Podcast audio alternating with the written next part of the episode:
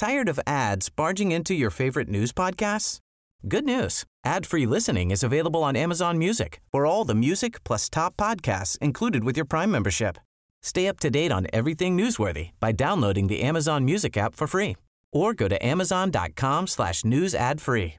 That's amazon.com slash news ad free to catch up on the latest episodes without the ads.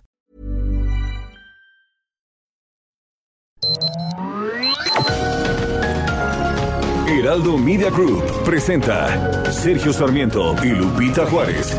Información veraz y oportuna con un toque personal y humano. Por El Heraldo Radio, donde la H suena y ahora también se escucha.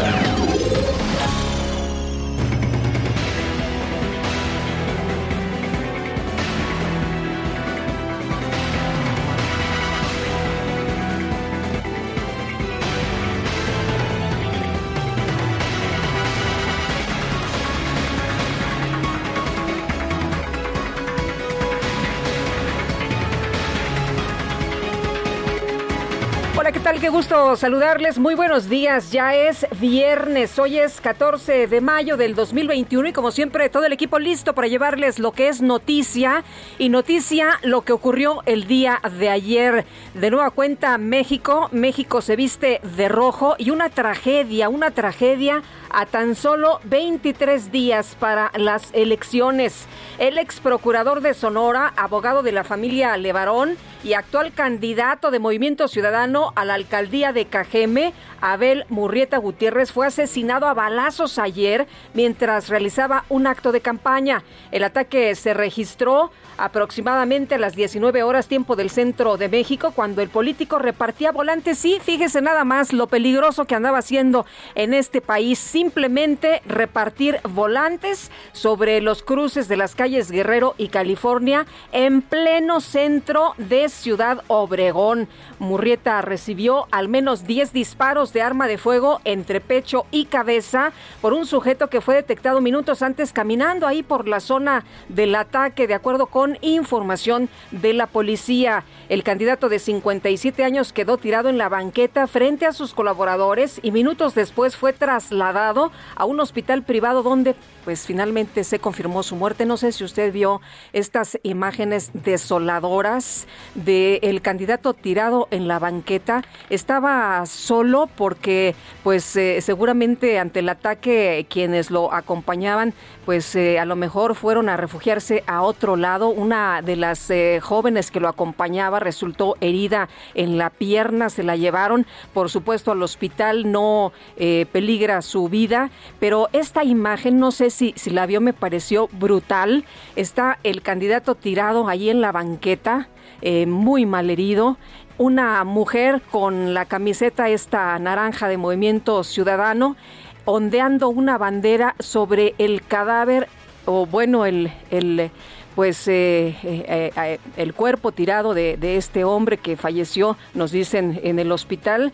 Y, y, bueno, no, no sabía qué hacer, estaba en shock, estaba llorando, se llevaba las manos al pecho, ondeaba la bandera encima del cuerpo del candidato. De verdad desolador, de verdad terrible. Murrieta Gutiérrez inició hace 20 días su campaña a la alcaldía de Cajeme con advertencia de combatir al crimen pero pues el crimen, el crimen lo alcanzó, la realidad lo agarró, tanto se ha denunciado y habitantes con miedo también por las balaceras es lo que se había descrito en medio de este inicio de campaña. Hay que entrarle en serio a la inseguridad, sin miedo a la inseguridad, entrarle con experiencia a la inseguridad. Con muchas ganas vi una entrevista que le habían hecho eh, pues apenas y él decía, bueno, pues no, no tengo miedo, ¿no? Pues si tienes miedo no te metes en esto y voy a entrarle en serio. Pues así las cosas el día de ayer lo que ocurrió y bueno, tras el asesinato del candidato de Movimiento Ciudadano a la alcaldía de Cajeme,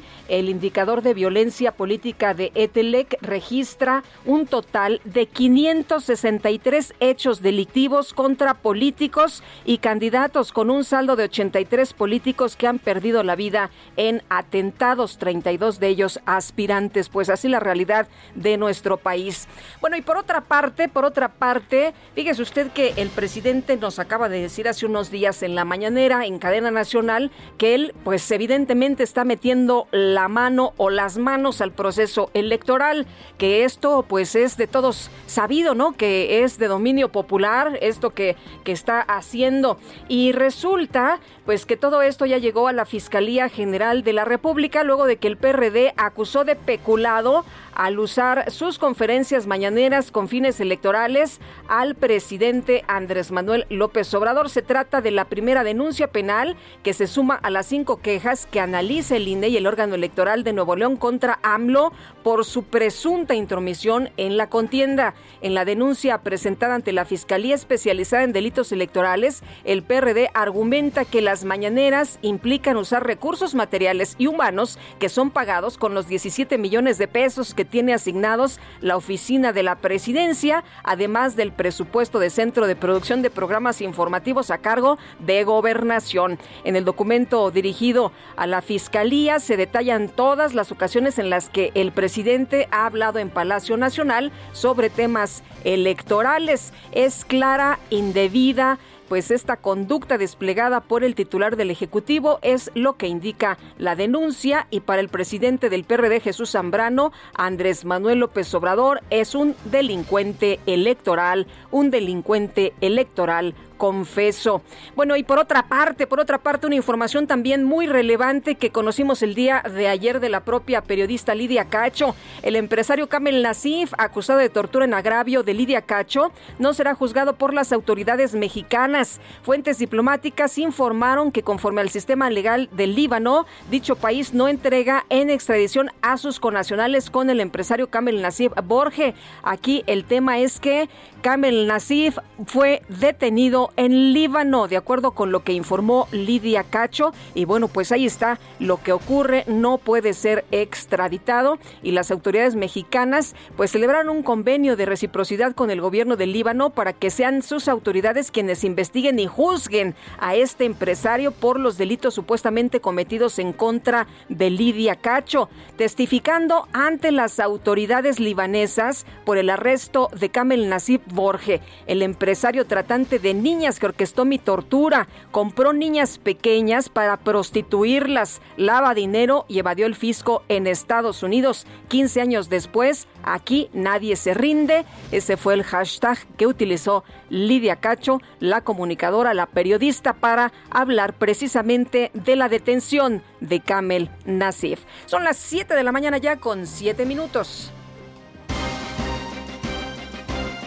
Las destacadas del Heraldo de México. Acabó la cuarentena, el cuerpo lo sabe y la calle está llena. Se acabó Ándale, qué buen ritmo, como ritmo, porque no es verdad, no se ha acabado la cuarentena, hay que estar muy atentos, ¿no? Lupita, amigos, buenos días. Pues en Estados Unidos, ahí Ah.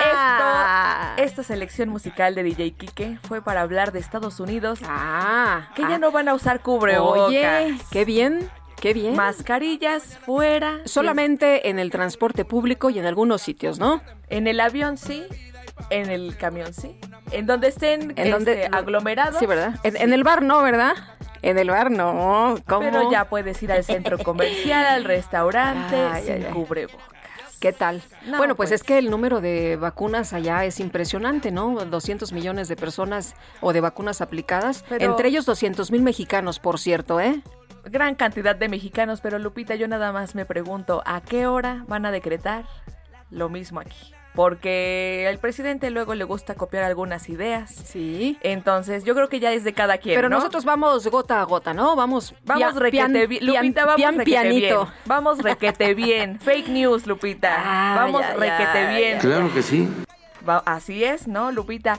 Eh, está complicada la situación, pero a todos hay que seguirnos cuidando. Sí, Hoy es sí. viernes, ya mero cae, nos cuentan que ya mero cae, entonces la gente en las plazas se acumula, la gente en la calle se acumula.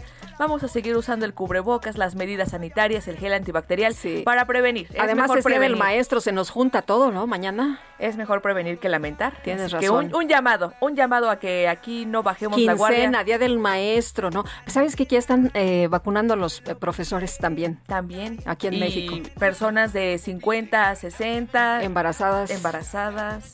Digo, ahí vamos avanzando, como tú dices, pero la verdad es que mejor hay que seguirnos cuidando, hay que evitar... Totalmente de acuerdo. Evitar la... si vas a festejar al maestro de en Zoom, ¿no? Por, por Zoom. Mándenle un desayuno vía aplicación. Ah, Yo creo que eso sería más bonito. Y aparte es sábado, entonces mejor no molestemos a los maestros. Lupita de Destacalovers, este viernes 14 tenemos mucha información, así que comenzamos con las destacadas del Heraldo de México.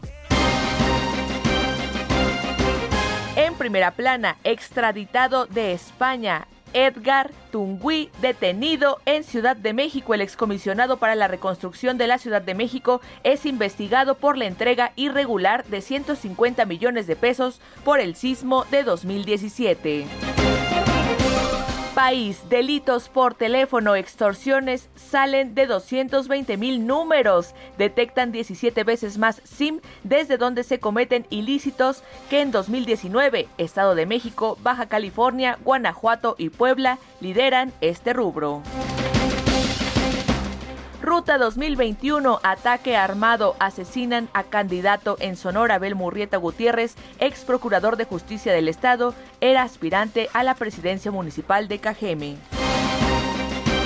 Ciudad de México, Claudia Sheinbaum alistan el regreso a clases, autoridades y padres de familia apoyan el retorno presencial de los alumnos. Estados, impagable, crece 69% deuda de Tepic con la Comisión Federal de Electricidad reportan cortes de energía en pozos que surten a la capital de Nayarit. El adeudo es incosteable al pasar de 177 millones de pesos a 300 millones de pesos. Orbe, Estados Unidos relajan el uso de mascarilla. La población completamente vacunada podrá evitar el tapabocas en sitios cerrados. Meta Taekwondo por el boleto a Tokio. María Espinosa y Briseida Costa están listas para su duelo en donde la ganadora consigue su pase a los Juegos Olímpicos. Otro aplauso. Igual que ayer, ¿verdad? Igual que ayer. Pura Me da mucho gusto, qué gusto. Y finalmente, en mercados, incierto panorama, ve Banjico más inflación. El pronóstico va a provocar un alza en la tasa de interés, de acuerdo a diversos analistas.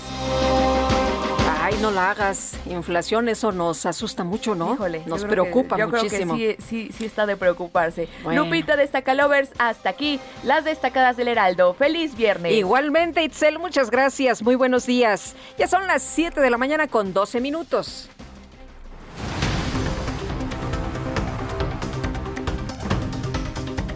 Y le tengo este resumen de lo más importante. En este viernes 14 de mayo del 2021, estas son las noticias y empezamos con pues este asesinato el día de ayer fue asesinado a balazos el candidato de Movimiento Ciudadano a la presidencia municipal de Cajeme, Sonora, mientras realizaba actos de campaña. La Fiscalía General del Estado informó que ya realiza un operativo para dar con los responsables.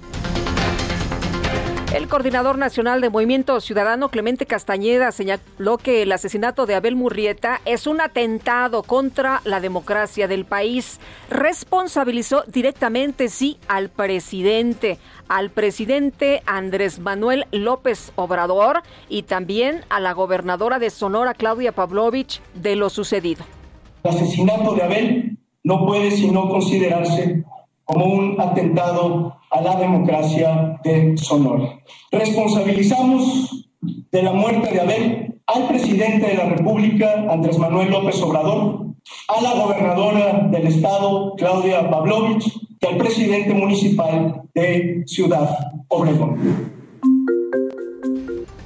Bueno, pues la candidata de Movimiento Ciudadano a la presidencia municipal de Tampico, Tamaulipas, América Sandoval, anunció la suspensión, la suspensión de su campaña electoral debido a que la policía estatal le retiró la protección pues que le brindaban a pesar de que ha recibido amenazas de muerte. Y la candidata de la coalición PRI-PAN y PRD a la presidencia municipal de Tenabo, Campeche, Carla Uctus, presentó una querella ante la Fiscalía General del Estado para denunciar que junto con su familia ha sido blanco de amenazas. Por otra parte, el dirigente nacional del PRD, Jesús Zambrano, informó que su partido interpuso una denuncia ante la Fiscalía General de la República en contra del presidente López Obrador por su presunta intromisión en el actual proceso electoral. Una denuncia de carácter penal ante la Fiscalía General de la República en contra del presidente López Obrador por delincuencia electoral. Hoy los delitos electorales son considerados delitos graves y López Obrador reconoció hace apenas unos cuantos días que es un delincuente electoral. Por lo tanto, la Fiscalía General de la República debe iniciar un procedimiento penal en contra de él. Y Morena denunció ante la Fiscalía Especializada en Delitos Electorales al candidato del PAN al gobierno de Querétaro, Mauricio Curi, al abanderado del PRI y PRD al gobierno de Sinaloa, Mario Zamora, y a Francisco Pelayo, candidato del PAN, PRI y PRD al gobierno de Baja California Sur por condicionar el voto a cambio de dinero. El senador de Morena, Eli Cervantes, anunció que va a presentar una denuncia contra el candidato del Partido Verde y PT al gobierno de San Luis Potosí, Ricardo Gallardo, por la entrega de las tarjetas denominadas La Cumplidora. Y Morena anunció que la candidatura a diputado federal que dejó Benjamín Saúl Huerta, acusado de abuso sexual, será asumida por el ex coordinador de programas sociales en Puebla, Carlos Hernández Hernández. Y luego de que anunció su renuncia a la candidatura de la coalición Juntos Haremos Historia a la presidencia municipal de Monterrey, allá en Nuevo León, el senador con licencia Víctor Fuentes confirmó que la próxima semana se reincorpora a la bancada del PAN en la Cámara Alta. ¿Cómo son los políticos, verdad? ¿Cómo se mueven? ¿Cómo le juegan? ¿Cómo le chapulinean? Del PAN se fue, pues eh, supuestamente porque representaba el cambio y representaba la 4T, los ideales y los intereses de Juntos Haremos Historia y ahora resulta que siempre no y se regresa, se regresa a la bancada del PAN en la Cámara Alta. ¿Cómo la ve? ¿Le sale bien la jugada a los políticos? Este jueves la Comisión Permanente del Congreso instaló el grupo de trabajo que dará seguimiento al proceso electoral en curso. La senadora de Morena, Mónica Fernández, quien preside este grupo especial, se comprometió a trabajar a favor de la democracia del país que esta comisión sirva precisamente para que eh, podamos dar un seguimiento y una opinión y en su caso podamos visibilizar eh, algunos temas que sean que no sean garantes de democracia para nadie, ni en las entidades, ni en los municipios, ni a nivel federal y para ningún partido político. Hago votos porque funcionemos de esa manera en esta comisión. Y la Confederación Patronal de la República Mexicana señaló que el Padrón Nacional de Usuarios de Telefonía Móvil es totalmente inconstitucional, además de que viola la seguridad de los ciudadanos. Destacó que México no debe caer en tendencias autoritarias como en Afganistán o Venezuela. Bueno, y ahí muchos se preguntaban el día de ayer sobre este padrón y decían, ¿a poco creen los señores eh, funcionarios eh, federales de este país que los secuestradores, los extorsionadores se van a registrar en este padrón nacional de usuarios? Bueno, el juzgado federal admitió a trámite un amparo promovido por un ciudadano con el que denuncia que el gobierno de la Ciudad de México ha incurrido en omisión por no mejorar ni dar mantenimiento a las instalaciones del sistema del transporte colectivo Metro. Este jueves fue extraditado desde España el excomisionado para la reconstrucción de la Ciudad de México, Edgar Tungui, acusado por el delito de uso ilegal de atribuciones y facultades. Por cierto que un juez de control vinculó ya a proceso a Edgar Tungui y le impuso la medida cautelar de prisión preventiva justificada que deberá cumplir en el reclusorio norte. Y el gobierno del Líbano aceptó la solicitud de la Fiscalía General de la República de enjuiciar bajo sus propias leyes al empresario Kamel Nasib Borge, conocido como el rey de la mezclilla por el delito de tortura en agravio de la periodista Lidia Cacho. La defensa en los Estados Unidos del gobernador de Tamaulipas, Francisco García Cabeza de Vaca, acusó a la Fiscalía General de la República y la Unidad de Inteligencia Financiera de México de pretender difamar a su cliente por intenciones políticas. Roberto Velasco, el director para América del Norte de la Secretaría de Relaciones Exteriores, informó que este jueves se llevó a cabo una reunión entre representantes de los gobiernos de México y Estados Unidos en la que se acordó replantear la estrategia de seguridad nacional. El diputado local y dirigente estatal de la Confederación de Trabajadores de México en Guanajuato, Hugo Varela, acusó que el conflicto en la planta de General Motors en la entidad es generado por Estados Unidos y Canadá para intentar llevarse los empleos a sus territorios. Y el Centro Nacional de Control de Energía informó que este jueves se registró un apagón en Ciudad Juárez, allá en Chihuahua, debido a una falla en la subestación eléctrica Moctezuma. Sin embargo, hora después, la Comisión Federal de Electricidad restableció el suministro al 100%. Y por unanimidad, la Junta de Gobierno del Banco de México decidió mantener su tasa de interés de referencia en 4% con efecto a partir del 14 de mayo ante el repunte de la inflación. Pedro Centeno Santaella, director general de Virmex, informó que este jueves llegó a México un nuevo lote con 585 mil vacunas contra COVID-19 de la farmacéutica Pfizer. La jefa de gobierno de la Ciudad de México, Claudia Sheinbaum, informó que a las mujeres embarazadas que acudan a los centros de vacunación con COVID-19 no se les va a pedir ningún certificado sobre su condición. Y la Secretaría de Salud Federal informó que en la última jornada se registraron 311 muertes por COVID-19 en México. Sí, siguen muriendo personas por COVID, no se confíe. Ya en nuestro país suman 219.901 decesos. Y los Centros de Control de Enfermedades de los Estados Unidos anunciaron que las personas que estén completamente vacunadas contra el COVID-19 pueden dejar de usar mascarillas o mantener la distancia social en la mayoría de los entornos interiores y exteriores. Esto en los Estados Unidos, ¿eh? para que tome nota. Un estudio realizado por científicos de la Universidad de Oxford concluyó que la combinación de las vacunas contra COVID-19 de Pfizer y AstraZeneca incrementa la posibilidad de desarrollar efectos secundarios adversos como malestar, dolor de cabeza, fiebre y dolor en el lugar de la inyección sea, no hay que combinar, es lo que nos han dicho desde un primer momento. El Ministerio de Salud de Gaza indicó que el número de muertos por los ataques israelíes de las últimas semanas ha aumentado a 109 palestinos, incluidos 28 niños. En información de los deportes, los Tuzos del Pachuca derrotaron al América por marcador de 3-1 en la ida de los cuartos de final de la liguilla del torneo Guardianes 2021. En el otro partido, Santos derrotó 2-1 a Monterrey. My funny Valentine, sweet comic Valentine, you make me smile with my heart.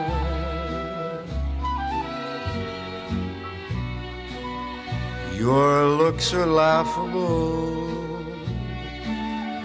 unphotographable. My favorite work of. Y es la voz, ni más ni menos. Estamos recordando a Frank Sinatra y esto que nos canta es My Funny Valentine. Y déjeme decirle a usted que este hombre nació, nació en Nueva Jersey el 12 de diciembre de 1915, murió el 14 de mayo de 1998 y lo estamos recordando esta mañana.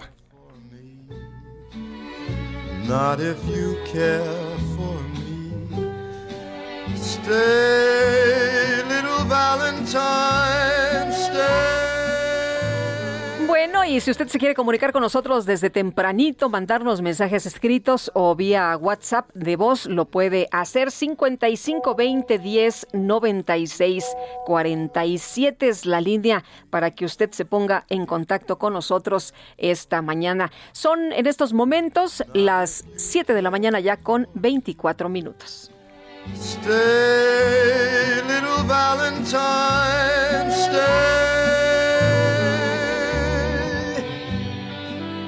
Each day is Valentine's Day. Is your figure less than Greek? Is your mouth a little weak?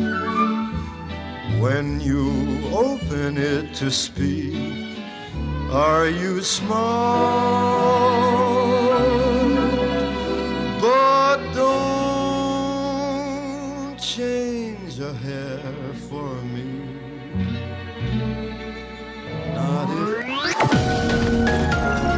Sergio Sarmiento y Lupita Juárez quieren conocer tu opinión, tus comentarios o simplemente envía un saludo para ser más cálida esta mañana.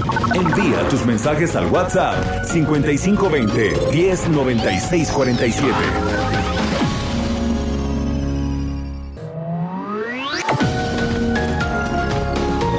Continuamos con Sergio Sarmiento y Lupita Juárez por El Heraldo Radio.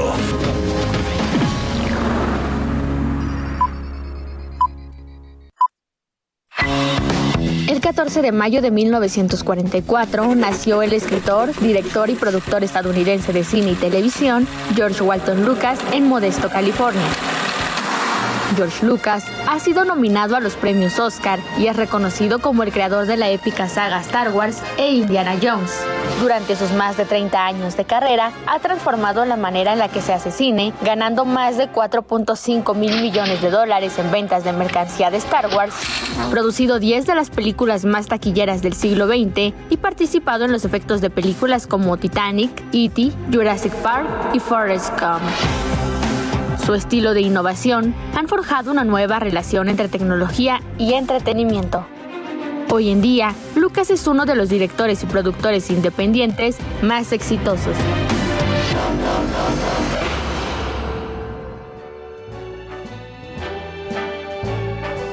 Start spreading the news.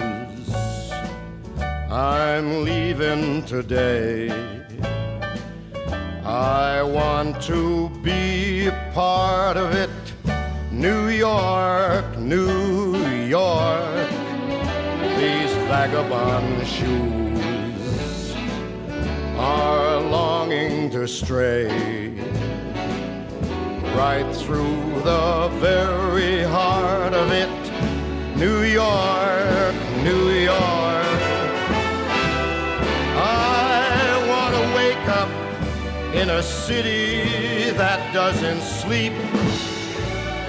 Pues yo no sé a usted, pero esta me pone de buenas. New York, New York, de Frank Sinatra, que lo estamos recordando esta mañana. Y muchos mensajes. Agradecemos a ustedes que se comuniquen con nosotros. Nos escribe eh, Armando Cota desde Sonora, consternados por el asesinato de Abel, de Abel Murrieta. Buen hombre, buen amigo pues sí, este crimen que ha sacudido a todo el país, que ha indignado a todo el mundo, ¿no? ¿Qué está pasando en México? ¿Qué ocurre? Que pues puede llegar cualquiera impunemente y puede darle 10 balazos a una persona que pues eh, lo más peligroso que estaba haciendo era repartir volantes ¿Por qué? Pues porque estaba en campaña.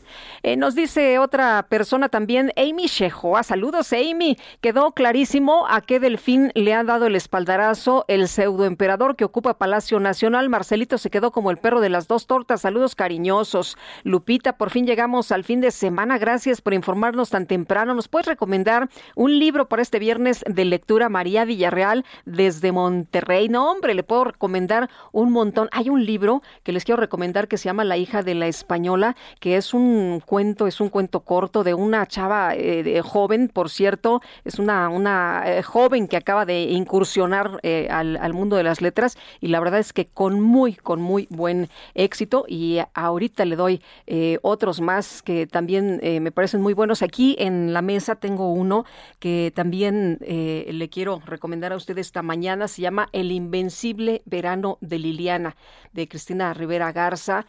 Bueno, pues es de estas historias tremendas que suceden en nuestro país. El 16 de julio de 1990, Liliana Rivera Garza, mi hermana, fue víctima de un feminicidio, es lo que escribe Cristina Rivera Garza. Vamos a empezar, si le parece bien, con información de Gerardo Moreno. Ayer, ayer fue asesinado durante un acto de campaña Abel Murrieta Gutiérrez, candidato de Movimiento Ciudadano a la presidencia municipal de Cajeme y ex procurador de justicia del estado de Sonora. Gerardo, también abogado de la familia Levarón. Cuéntanos, cuéntanos qué fue exactamente lo que sucedió y hasta este momento qué información se tiene tiene, si hay datos de quienes perpetraron este asesinato, de quienes eh, perpetraron este ataque. Hola, ¿qué tal? Muy buenos días. Es un gusto saludarlos y también a todo el auditorio. Y pues como bien lo comentan, eh, acá en Sonora, pues muy consternados con estos hechos. Eh, te platico que pues el candidato de Movimiento Ciudadano para la presidencia municipal de Cajeme, esto al sur de Sonora, Abel Murrieta Gutiérrez, pues fue asesinado a balazos cuando realizaba actos de campaña en la vía pública en la una colonia centro allá en la ciudad de Obregón. El los hechos ocurrieron en minutos antes de las 7 de la tarde, hora del centro, 5 de la tarde acá en Sonora, en las calles California y Vicente Guerrero, cuando pues a una persona se le acercó y le disparó quemarropa al candidato, pues eh, logrando herirlo con varios impactos de balas, a la de al menos 10 y dos de ellos que le dieron en la cabeza, que fueron los que finalmente le arrebataron la vida. Eh, fue trasladado a un hospital local, eh, todavía consciente, pero pues lamentablemente no logró superar las heridas y pues ahí murió en el suelo, pues eh, se veían en las imágenes, pues quedó tirada la propaganda política que el candidato estaba entregando a los automovilistas ahí, ya que estaba pues realizando un volanteo por sus actividades como candidato eh, te platico que las autoridades de los tres niveles activaron un código rojo. En ese momento pues hubo bastante en eh, movimiento. Abel Murrieta, como bien lo comentas, fue procurador del estado de Sonora del 2004 al 2012. Del 2012 al 2015 fue diputado local por el PRI, luego diputado federal y después se desempeñó pues como abogado siendo parte del equipo jurídico de la familia Levarón, esto después de la masacre de nueve miembros de la familia, esto ocurrido en Bavispe en 2009, y pues eh, te platico que ya el día de ayer la misma procuradora de la fiscal general de justicia del estado de Sonora pues se trasladó al municipio de Cajeme, esto para encabezar ella personalmente lo que viene siendo las investigaciones que al momento aseguran pues se mantienen varias líneas de investigación abiertas pero pues no se ha dado a conocer aún si ya se tiene algún móvil o algún sospechoso de estos casos que mantienen consternados a todos pues a todo el estado. Se comenta sí. último pues de que todos los candidatos suspendieron sus actividades eh, de campaña. Ayer había un debate entre candidatos al municipio de San Luis Río Corrolado organizado por el Instituto Estatal Electoral que también se suspendió y pues en las actividades eh, de campaña detenidas aquí en Sonora pues por este lamentable hecho. Eh, eh, Gerardo, tengo entendido que una de las personas que lo acompañaba estaba lesionada. ¿Sabes cuál es su situación en estos momentos? ¿Se ha informado que si hubo más heridos o nada más esta otra mujer que pues era parte de su equipo de campaña? Así es, al momento que pues esta es una mujer la que se resultó herida se reporta estable, aunque pues las sí son de, gravedad, pero no ha perdido la vida. Y pues este es la única persona que se encuentra pues también lesionada en este ataque, pues parecer fue directo contra el candidato. Muy bien, de Gerardo, pues vamos a estar muy muy atentos. Eh, nos dices que la procuradora se eh, trasladó desde el día de ayer a Cajeme para llevar ella a cabo las eh, diligencias, ¿no? Para estar ella al pendiente de manera personal. Así es, desde ayer en la misma tarde se anunció que ella personalmente iría a, Cajeme eh, Claudia Contreras, se llama la fiscal aquí en Sonora, y pues seguramente durante este día pues estará dando ya más información detallada ahora sí de manera oficial, porque no se ha mencionado mucho de parte de las autoridades. Eh, Gerardo, eh, ha llamado mucho la atención este, este ataque, no nada más en Sonora, en todo el país, en, el, en, prácticamente toda la República Mexicana, porque estamos eh, tan solo a unos días, a 23 días para las elecciones, y parece que la situación se complica cada vez más. Muchos decían ayer de terror. Cuéntame una cosa, ¿qué pasa en Cajeme? ¿Es una situación de inseguridad y de violencia cotidiana? Así es, fíjese que Cajeme ha sido eh, ya incluso reconocido como uno de los municipios más violentos incluso del mundo, esto según informes de los comités ciudadanos de seguridad pública, eh, por donde los niveles de violencia han sido muy grandes. Se reportaba incluso pues al día de ayer, todavía era pues apenas el día de 13 de, del mes, y ya se llevaba una contabilización de 17 asesinatos ahí mismo en Cajeme, pues algo que mantiene pues, muy preocupado a todo el Estado, porque sí es algo del día a día, agresiones armadas, eh, asesinatos, levantones, eh, mujeres desaparecidas, son un tema de seguridad bastante fuerte y Cajeme es la parte más violenta de todo el estado de Sonora, incluso pues era uno de los eh, lemas que traía ahí el candidato, su último mensaje en redes sociales era precisamente que la sociedad estaba harta de la inseguridad y pues era algo real, es algo real que se vive aquí en el estado de Sonora y sobre todo en el municipio de Cajeri. Muy bien, pues Gerardo, te agradezco mucho el reporte tan completo esta mañana y si nos permites estaremos regresando contigo cualquier información que se dé a conocer por parte de la Procuraduría. Claro que sí, aquí le estamos dando puntual seguimiento. Gracias. Es Gerardo Moreno desde Sonora con esta información y en conferencia de prensa el presidente López Obrador lamentó el asesinato del candidato Abel Murrieta y aseguró que llevarán a cabo una investigación a fondo. Vamos a escuchar. Este, todo lo que se viene haciendo, hay muchos elementos eh, protegiendo a candidatos, lo vamos a seguir eh, realizando, se va a seguir llevando a cabo la protección de los candidatos. Es lo que puedo eh, comentarles. Acerca del número, ahí sí, este, son otros los datos que tenemos. Tú hablaste de 32 candidatos. A ver, ¿por qué no pones la gráfica? Bueno, pues el senador de Movimiento Ciudadano Dante Delgado y también eh, Clemente Castañeda, coordinador nacional de Movimiento Ciudadano, el día de ayer responsabilizaron al presidente de la República, Andrés Manuel López Obrador, de esta agresión en contra de su compañero allá en Cajeme. Y Mario Delgado, quien es dirigente nacional de Morena, escribió en su cuenta de Twitter, Dante Delgado, en un acto de bajeza, responsabiliza al presidente presidente de la República por el lamentable asesinato de Abel Murrieta. Utiliza la muerte de un candidato de sus propias filas para el golpeteo. Es lamentable e irresponsable que jueguen así con hechos como este. Y bueno, también le daba a usted a conocer esta mañana datos que me parecen relevantes de pues eh, Etelec, que dice que pues eh, al menos, al menos 500 ataques violentos se han eh, llevado a cabo en contra de candidatos eh, aquí en nuestro país durante este ciclo electoral.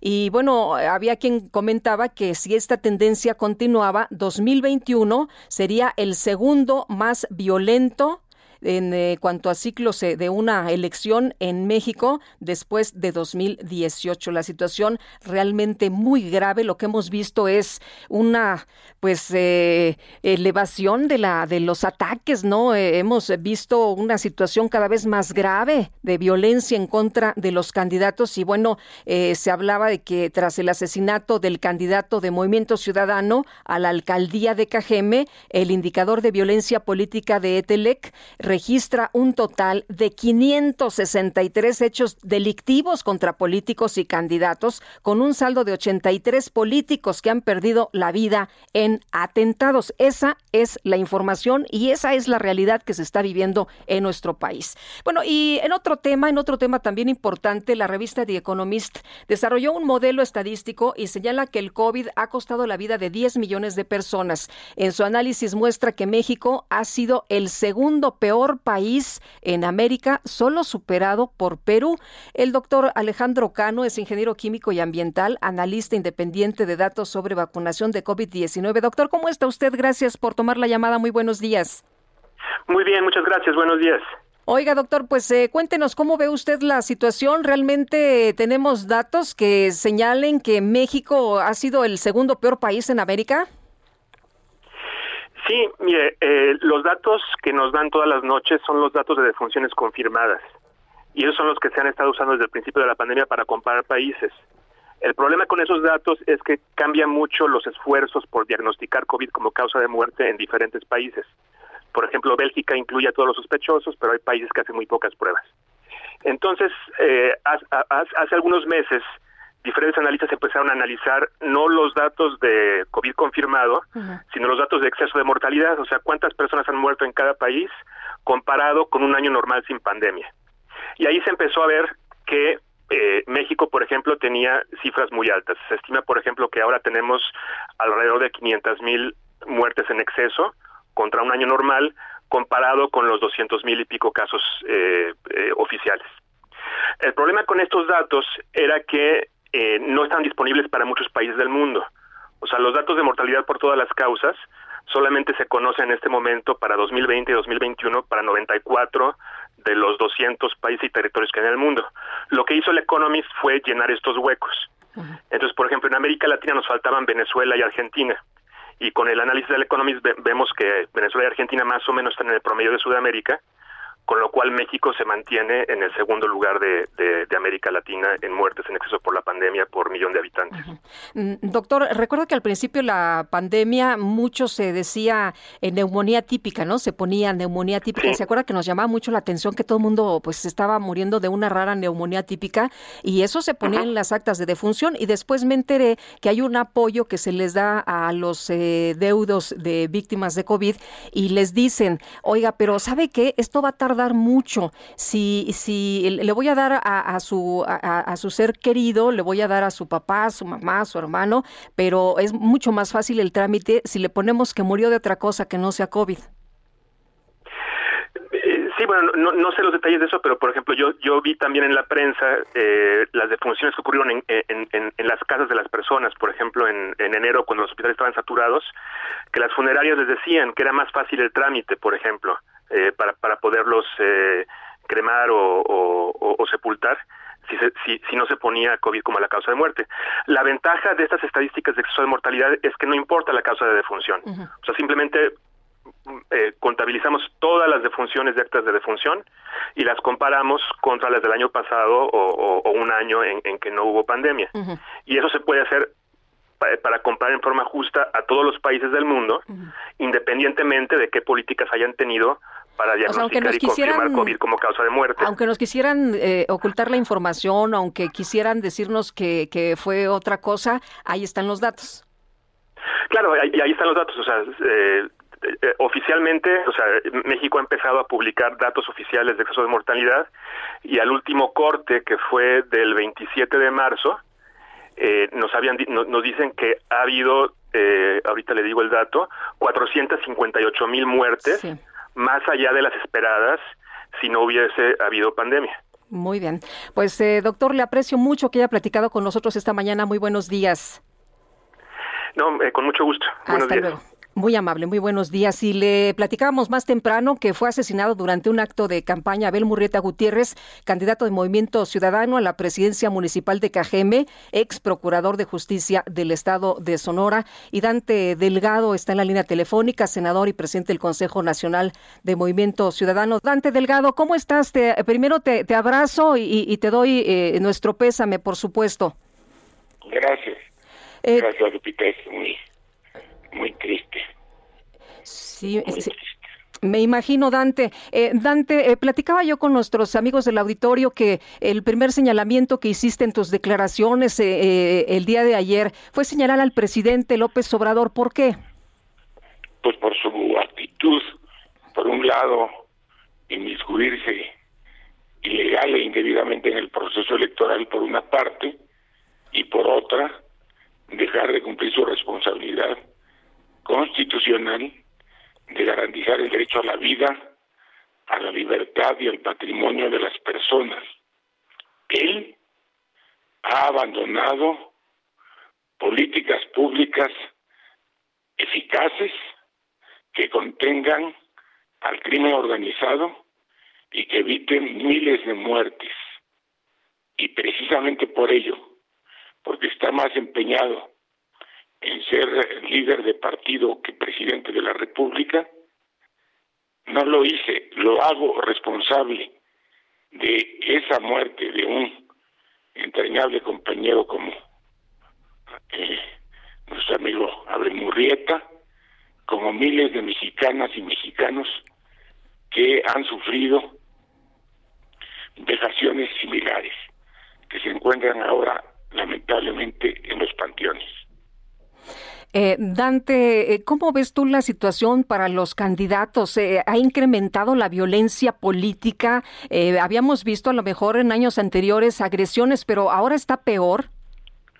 Bueno, lo que pasa es que el presidente de la República todos los días está en una crispación permanente con todas las fuerzas opositoras, sean partidos políticos o personas que no coincidan con su punto de vista. Él se ha convertido en líder faccioso de una parte de los mexicanos en lugar de convocar a la unidad de los mexicanos. Por eso le decimos que asuma su responsabilidad de presidente de la República. ¿Es suficiente lo que dijo esta mañana de que se comprometen a investigar y a llegar al fondo del asunto? Bueno, si ustedes recuerdan, hace menos de 15 días presumió de que ya se había establecido la Guardia Nacional en Cajeme. Para las personas que no saben qué es Cajeme, es Ciudad Obregón, Sonora, la segunda ciudad más importante de, Sonora. Eh, él acaba de presumir que había instalado Guardia Nacional. Es más, vean ustedes una de sus mañaneras, porque eh, eh, lamentablemente no está llevando adelante una política pública que combata la inseguridad. Y eso es grave porque es capaz de poner al frente de la Secretaría a gente que no ha manejado un solo policía, un solo policía. Son actos de verdadera irresponsabilidad institucional. Eh, Dante, seguramente leíste esta, eh, este mensaje de Mario Delgado, el líder de, Morena, eh, que te señala directamente y dice, en un acto de bajeza responsabiliza Dante Delgado al presidente de la República por el lamentable asesinato de Abel Murrieta. Utiliza la muerte de un candidato de sus propias filas para el golpeteo. Es lamentable e irresponsable que jueguen así con hechos como este. ¿Qué le respondes? No, ya le respondí y le ruego, Laura, que busque en los tweets. Le dije que bajeza es tener tres años en el gobierno y no actuar con políticas públicas de gobierno. Que bajeza es todos los días estar encontrando responsables en otros y no asumir su responsabilidad. Que bajeza es no llevar adelante acciones de gobierno que resuelvan los problemas de la sociedad sino que se agravien y agraven en todos los órdenes, en seguridad, en salud, en economía, y que bajeza es eh, la incapacidad que tiene él para dirigir a su partido y que eh, es sustituido por Andrés Manuel López Obrador como líder de Morena, porque es como lo que actúa todos los días desde el púlpito mañanero. Bajeza es no asumir su responsabilidad como dirigente político. Bajeza es ser tan servil e indigno como, lo, como él lo es y además no dar la cara por los problemas reales que hoy atraviesa la Ciudad de México y que son consecuencia de su ineficacia como servidor público.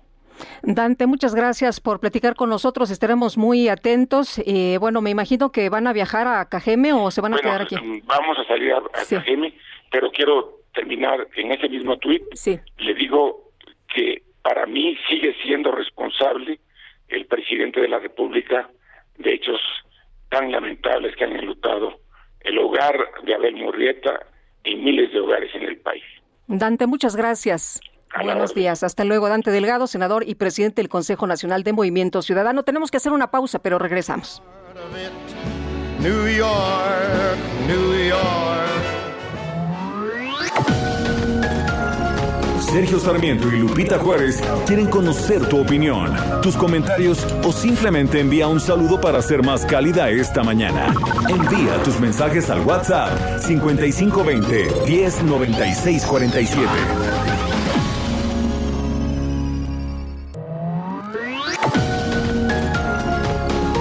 Continuamos con Sergio Sarmiento y Lupita Juárez por El Heraldo Radio.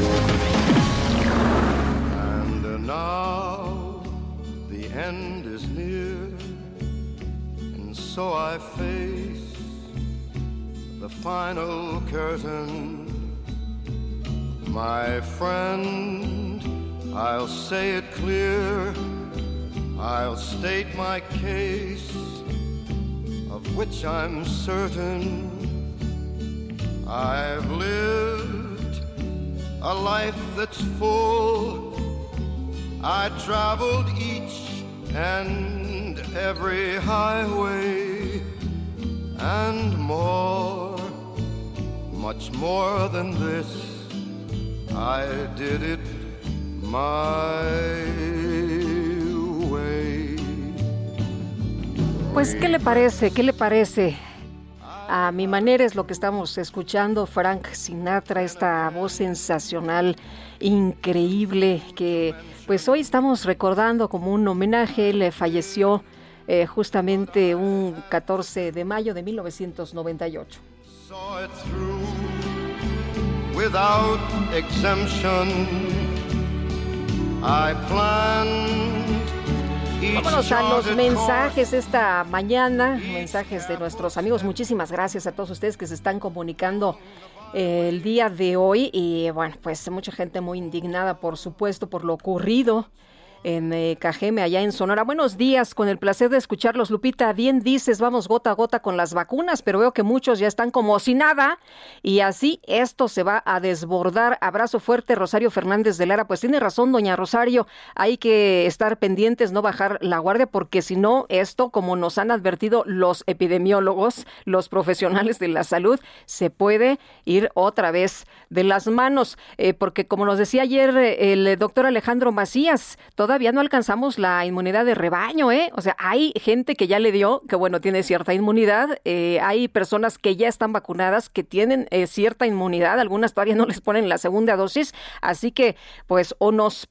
portamos bien o esto, quién sabe cómo se ponga. Tiene usted toda la razón. Lupita, qué lástima que a estas alturas todos los partidos políticos sigan engañando a México, que todos saben que nos falta, debería unirse por luchar por México o los que están de todos los partidos ya se les olvidó lo que prometieron y ya vienen los otros. Gracias y buen programa, Ricardo Santillán.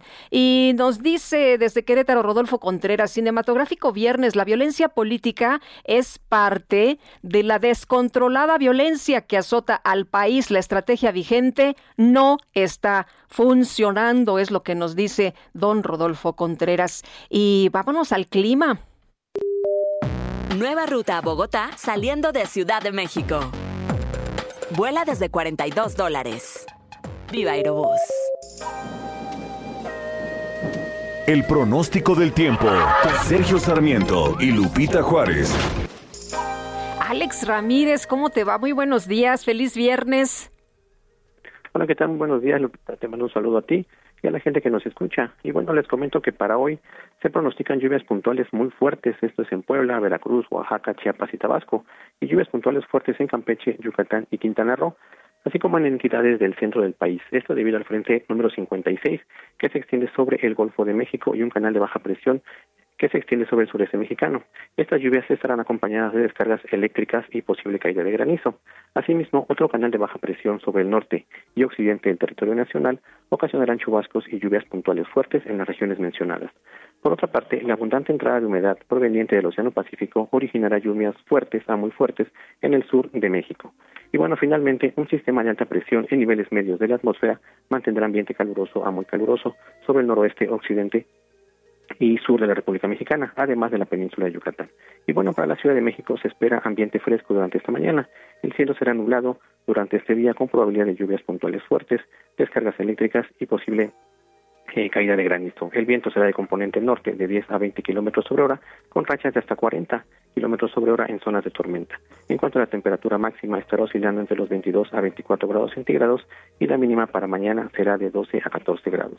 Ese es el pronóstico meteorológico. Para entonces, este ¿nos va, a, llevar, ¿nos va a, llover temprano? Este sí, estará lloviendo eh, por la tarde. Sí, porque yo en la mañana que venía para acá en la zona poniente había eh, llovizna, ¿eh? Sí, estaba en varios puntos, me dicen mis compañeros, de hecho, que también les agarró la, llovizna tempranito. Sí, eh, sería ya para la tarde, ya la lluvia eh, fuerte, ya con las descargas eléctricas y la caída de granizo. Bueno, pues para estar atentos, muchas gracias, buenos días. Muchas gracias. Adiós, Alex, Alex Ramírez. Y bueno, en otras Nueva ruta a Bogotá saliendo de Ciudad de México. Vuela desde 42 dólares. Viva Aerobús. El gobierno de la Ciudad de México llevó a cabo un censo para determinar el número de damnificados por las lluvias que principalmente afectaron la alcaldía Iztapalapa. Y Carlos Navarro, cuéntanos, buenos días. Buenos días, Lupita. Te saludo con gusto a ti al auditorio y comentarte que autoridades del gobierno capitalino llevaron a cabo un censo para determinar el número de damnificados por las lluvias del miércoles pasado que afectaron principalmente a la alcaldía Iztapalapa. La jefa de gobierno, Claudia Sheinbaum, informó que la titular de la Secretaría de Inclusión y Bienestar Social, Almudena Osejo, recorrió las zonas afectadas. Escuchemos.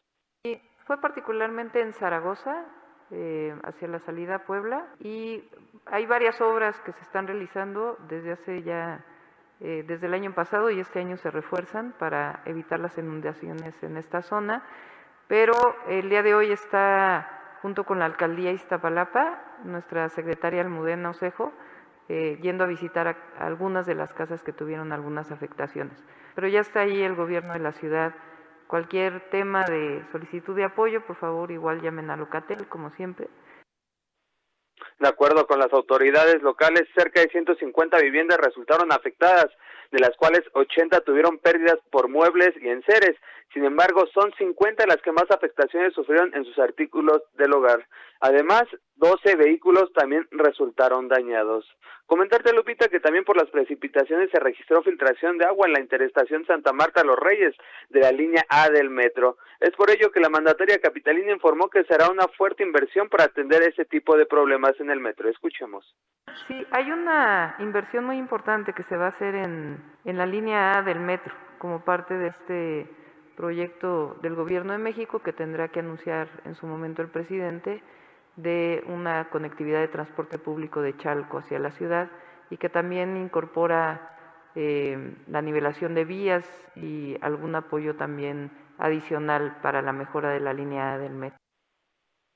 Como cada año vemos en Iztapalapa, lamentablemente por las lluvias, decenas de familias se ven afectadas. Lupita, la información que te tengo. Muchas gracias, Carlos.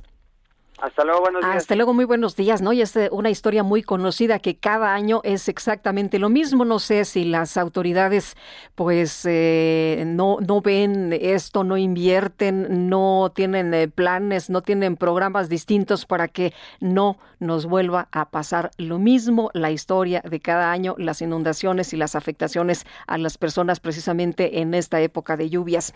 Oiga, fíjese que esta mañana, esta mañana en su cuenta de Twitter, Lidia Cacho, en uno de sus mensajes, escribe SOS.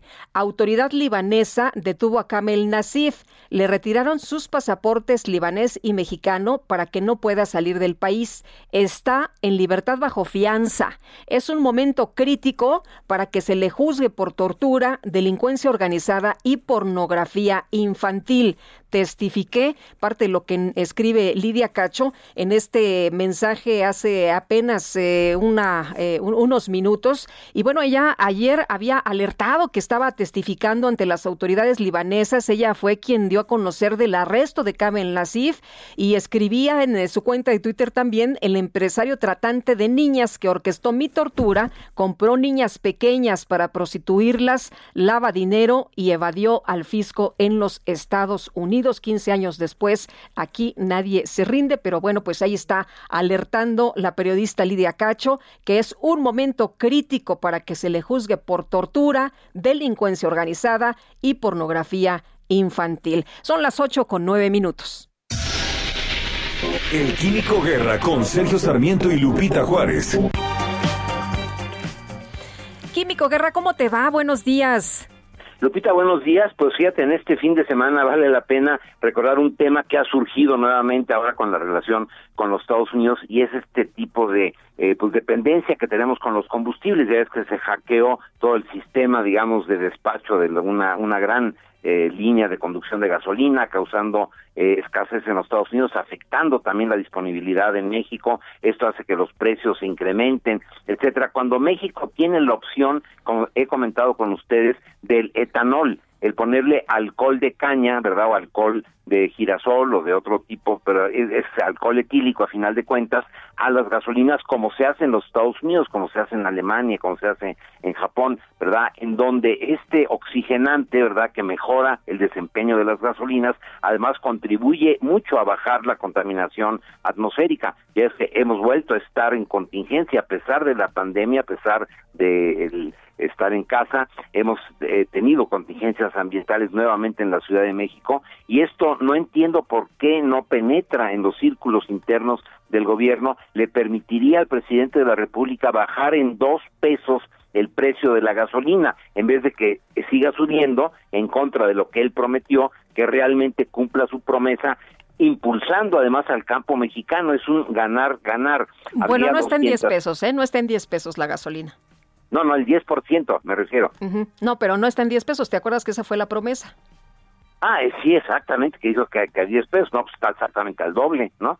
Pero algo que realmente, o sea, que no son ocurrencias, que no es una cuestión así sacada de repente de un berrinche, sino que es un dato real basado en el conocimiento, es una experiencia tecnológica que han tenido ya prácticamente todos los países avanzados, es el ponerle como oxigenante etanol a las gasolinas en vez del MTB que estamos importando de los Estados Unidos, si él quiere realmente fortalecer la independencia, la seguridad de México, bueno, pues aquí que impulse al campo, al campo cañero, que apoye 200 mil familias de cañeros, que estabilice el precio del azúcar, que no se derrumbe cuando hay mucha producción y que nos permita bajar la contaminación atmosférica. Imagínate, es un ganar, ganar, que realmente pudiera decir, miren, ya ven, le bajé por o sea, le bajé dos pesos a la, al precio de la gasolina, apoyo al campo mexicano y nos hacemos más independientes de los Estados Unidos. Ahí tiene él esa opción, pero me late que como que no le llega la información adecuada. Eh, Lupita, y esto realmente es eh, pues incomprensible frente Oye, a la pero qué lástima que, no le llegue, ¿no? Porque en realidad sería un gran beneficio, como tú dices, para todo el mundo, sería un ganar-ganar para nuestros campesinos y, no estar importando a precios eh, pues altos como lo estamos haciendo ahora y sería un respiro también incluso para nuestro medio ambiente. ¿Se fue el químico? Algo pasó por ahí con, con la línea del químico. Bueno, yo me acuerdo que empecé a escuchar del tema del etanol precisamente con el químico Guerra y se hacía eh, pues ya en, en distintos países químico. ¿No? Algo pasó. Bueno, no sé, vamos a tratar de, restablecer el, contacto ya para que cierre eh, su, comentario, el Químico Guerra, pero le quiero decir a usted que hay un mensaje enviado por el equipo de campaña de Alfonso Durazo. Como usted sabe, Alfonso Durazo es candidato al gobierno eh, por el estado de, de Sonora, es el candidato de Morena al gobierno de esa entidad. Escribe en esta cuenta de Twitter por respeto y ante el trágico acontecimiento el día de ayer en Cajeme No enviaremos nota de las actividades del candidato, eh, pudiendo quien guste retomar lo publicado en el par de tweets. Asimismo, les informamos que se suspende toda actividad proselitista programada para el día de hoy. Gracias por su comprensión. Y bueno, pues ahí está, ahí está la cancelación de la gira de uno de los candidatos, Alfonso Durazo de Morena, al gobierno de Sonora. Y déjeme decirle que no es el único de los candidatos, ¿no? Ya nuestro corresponsal nos que prácticamente todos los candidatos han suspendido sus actividades de campaña. Y está el, el químico Guerra, ¿sí? Para cerrar su comentario antes de que, de que, de que te nos vayas, químico, pues ya para que cierres esta idea, y decía yo que muy importante esto que nos has venido eh, comentando a lo largo de muchos años. Yo la primera vez que escuché del etanol y de la eficiencia y de la importancia fue contigo, pero pues eh, pareciera que ya es momento de aplicarlo, ¿no? Definitivamente, ya están todos los documentos, eh, se ha discutido ampliamente en el Congreso en, México y eh, sería un beneficio de ganar, ganar para todos. Actualmente estamos importando de por sí un oxigenante de los Estados Unidos, el MTB, que es cancerígeno. Bueno, podríamos proteger la salud, bajar la contaminación, apoyar a los cañeros y, importantemente, bajar el precio de la gasolina con la adición del 10% de etanol. Lupita, y bueno, esperemos, esperemos que algún día eh, se ilumine la administración pública en México. Pues ojalá. Muchas gracias, buenos días. Y buen fin de semana, Lupita. Igual para ti, Químico, muchas gracias. Ya son las 8 con 15. Ruta 2021, la ruta hacia las elecciones presenta. Bueno, pues está en la línea telefónica esta mañana Maru Campos, candidata al gobierno de Chihuahua por el PAN PRD. ¿Qué tal, Maru? Muy buenos días. Hola, Lupita. Muy buenos días. Un saludo, un abrazo muy fuerte Gracias. a toda tu audiencia. Oye, ¿y cómo? Ciudad Juárez. Cuéntame cómo vas, cómo van las cosas por allá. Pues vamos bien, vamos bien, Lupita. Eh, vamos, pues lo que tenemos ahorita de mediciones, vamos arriba en las encuestas. Eh, eh, vamos arriba, nuestro más cercano competidor Morena.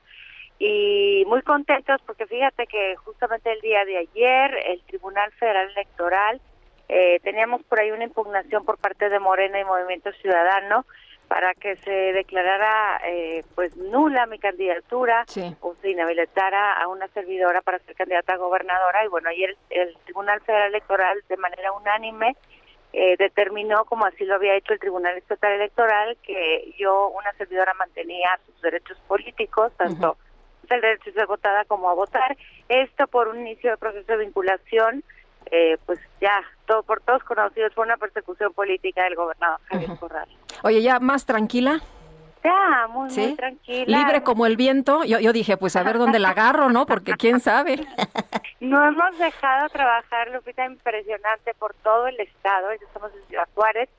Mañana nos vamos a- al noroeste del estado y luego vamos un- unos días a la Sierra Tarahumara y luego regresamos a la capital. Y bueno, ha sido una, un, un periodo de campaña muy, muy intenso. Siempre hemos, ahora sí que como dices tú, caminado así bajo el viento libres porque tenemos la conciencia tranquila, porque sabemos que no hay elementos jurídicos para acusarnos, porque simple y no, no hemos hecho nada ilícito.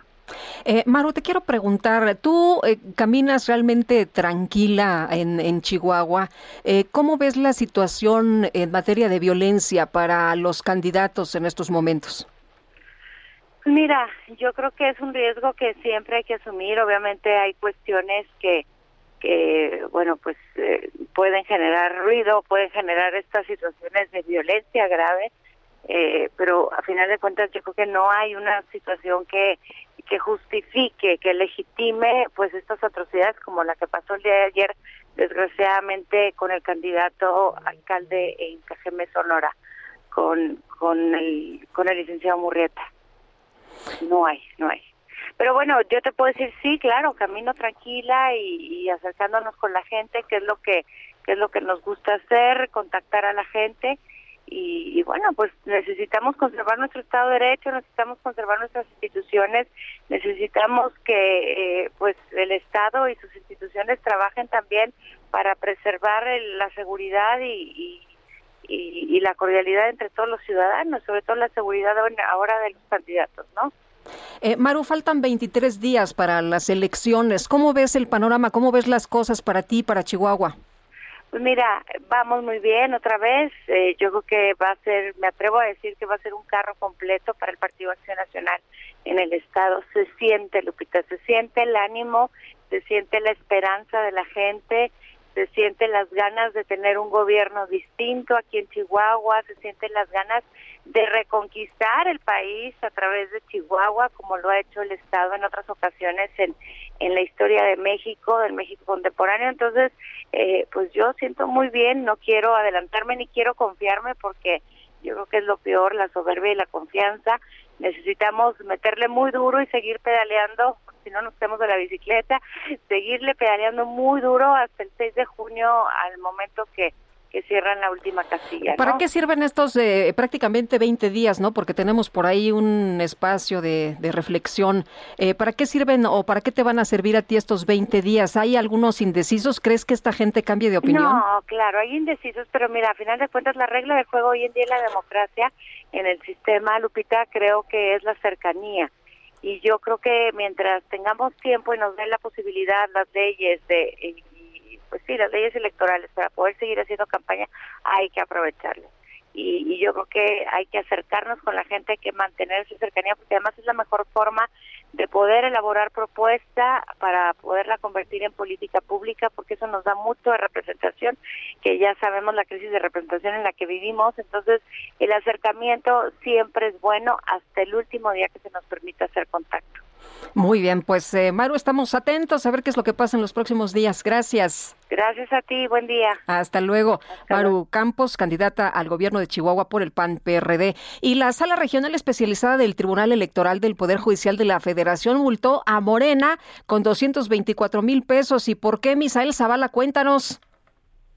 Buenos días, Lupita. Hola. Buenos días al auditorio. Efectivamente, como bien lo comenta Lupita, en sesión virtual, los magistrados de la Sala Regional Especializada del Tribunal Electoral del Poder Judicial de la Federación definieron multar por 224 mil pesos a la dirigencia nacional de Morena por la promoción de un spot sobre las vacunas contra COVID-19. Y es que el spot publicado en radio y televisión se promocionaba que el tiempo para dicha difusión fue cedido por Morena para el cuidado de la salud. Eh, sin embargo, este spot que se lanzó a inicios de las campañas electorales se declaró ilegal porque no le correspondía a Morena informar sobre las vacunas, ni mucho menos la afirmación de que se dio tiempo de su espacio en radio y televisión para ese fin. El spot tuvo más de 105.600 impactos en radio y televisión y por esto se le multó a Morena. Otra multa también fue por otros 224 mil pesos a Morena por la difusión también de otro spot del 21 al 30 de marzo en el que se promocionaba a Félix Salgado Macedonio como su candidato al gobierno de Guerrero. Sin embargo, pues esta sanción fue impuesta debido a que se dio una promoción indebida de Salgado Macedonio, ya que el Instituto Nacional Electoral le canceló su candidatura al gobierno guerrerense y bueno, a pesar de que el senador con licencia no fue registrado como candidato, Morena mantuvo este spot promocional de esta candidatura y no lo bajó de eh, pues sus tiempos oficiales de radio y televisión, Lupita. Esta es la información. Muy bien, muchas gracias, Misael. Gracias, buenos días. Hasta luego. Muy buenos días. Oiga, ya que estamos hablando de Félix Salgado, ¿qué le parece esto que ha escrito Porfirio Muñoz Ledo? No sé si usted tuvo pues por ahí tiempo de revisar sus mensajes en la cuenta de Twitter. Resulta que el diputado por Morena, Porfirio Muñoz Ledo, hizo un llamado a los guerrerenses a no votar por Morena. Sí, Porfirio Muñoz Ledo de Morena hace un llamado a los de Guerrero, a los votantes, a los electores de Guerrero, a no votar por su partido Morena en la próxima elección del 6 de junio. Para no convertir, explica él, a un estado prócer en ínsula bananera. Mediante su cuenta oficial de Twitter, el eh, diputado Muñoz Ledo se manifestó en contra de la candidatura por la gubernatura de, Guerrero de la hija de Félix Salgado Macedonio, Evelyn Salgado, conocida como la Torita, ya sabe, ¿no? Como va a aparecer ahí para que todo el mundo la identifique. Porfirio Muñoz Ledo consideró que la postulación en Guerrero de la hija del ex candidato Félix Salgado, a quien se le retiró su candidatura por no transparentar gastos de campaña o de precampaña, además de ser señalado por violencia sexual es afrentoso para la democracia, aparte de lo que ha escrito Porfirio Muñoz Ledo. Pero, pues bueno, ¿no? Lo que ocurre en Guerrero es afrentoso para la democracia y ultraja a los militantes de Morena con respeto y amistad para los actores políticos atrapados en esta ópera bufa Protesto contra las triquiñuelas electorales que desenmascaran delirios por una monarquía tropical, fue lo que escribió. ¿Qué tal? De Morena para Morena. Bueno, pues eh, en otro en otro tema también informarle a usted sobre candidatos ya que estamos hablando de pues cómo están las campañas y cómo están las cosas en eh, estos eh, en estos días. América Sandoval Morales, candidata del Partido Movimiento Ciudadano por alcaldía por la alcaldía de Tampico, Tamaulipas, de plano qué cree que hizo? Ya detuvo las actividades de su campaña proselitista al quedarse sin custodia personal y también de su eh, pues de, de, su familia. Ya de plano dijo, no, mejor no. Ahí nos vemos. 8 con 24 minutos. Ruta 2021, la ruta hacia las elecciones presentó.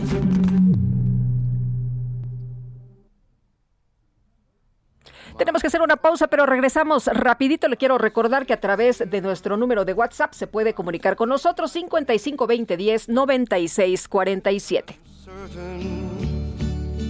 I've lived a life that's full. I traveled each and every highway and more, much more. Sergio Sarmiento y Lupita Juárez quieren conocer tu opinión, tus comentarios o simplemente envía un saludo para ser más cálida esta mañana. Envía tus mensajes al WhatsApp 5520 109647.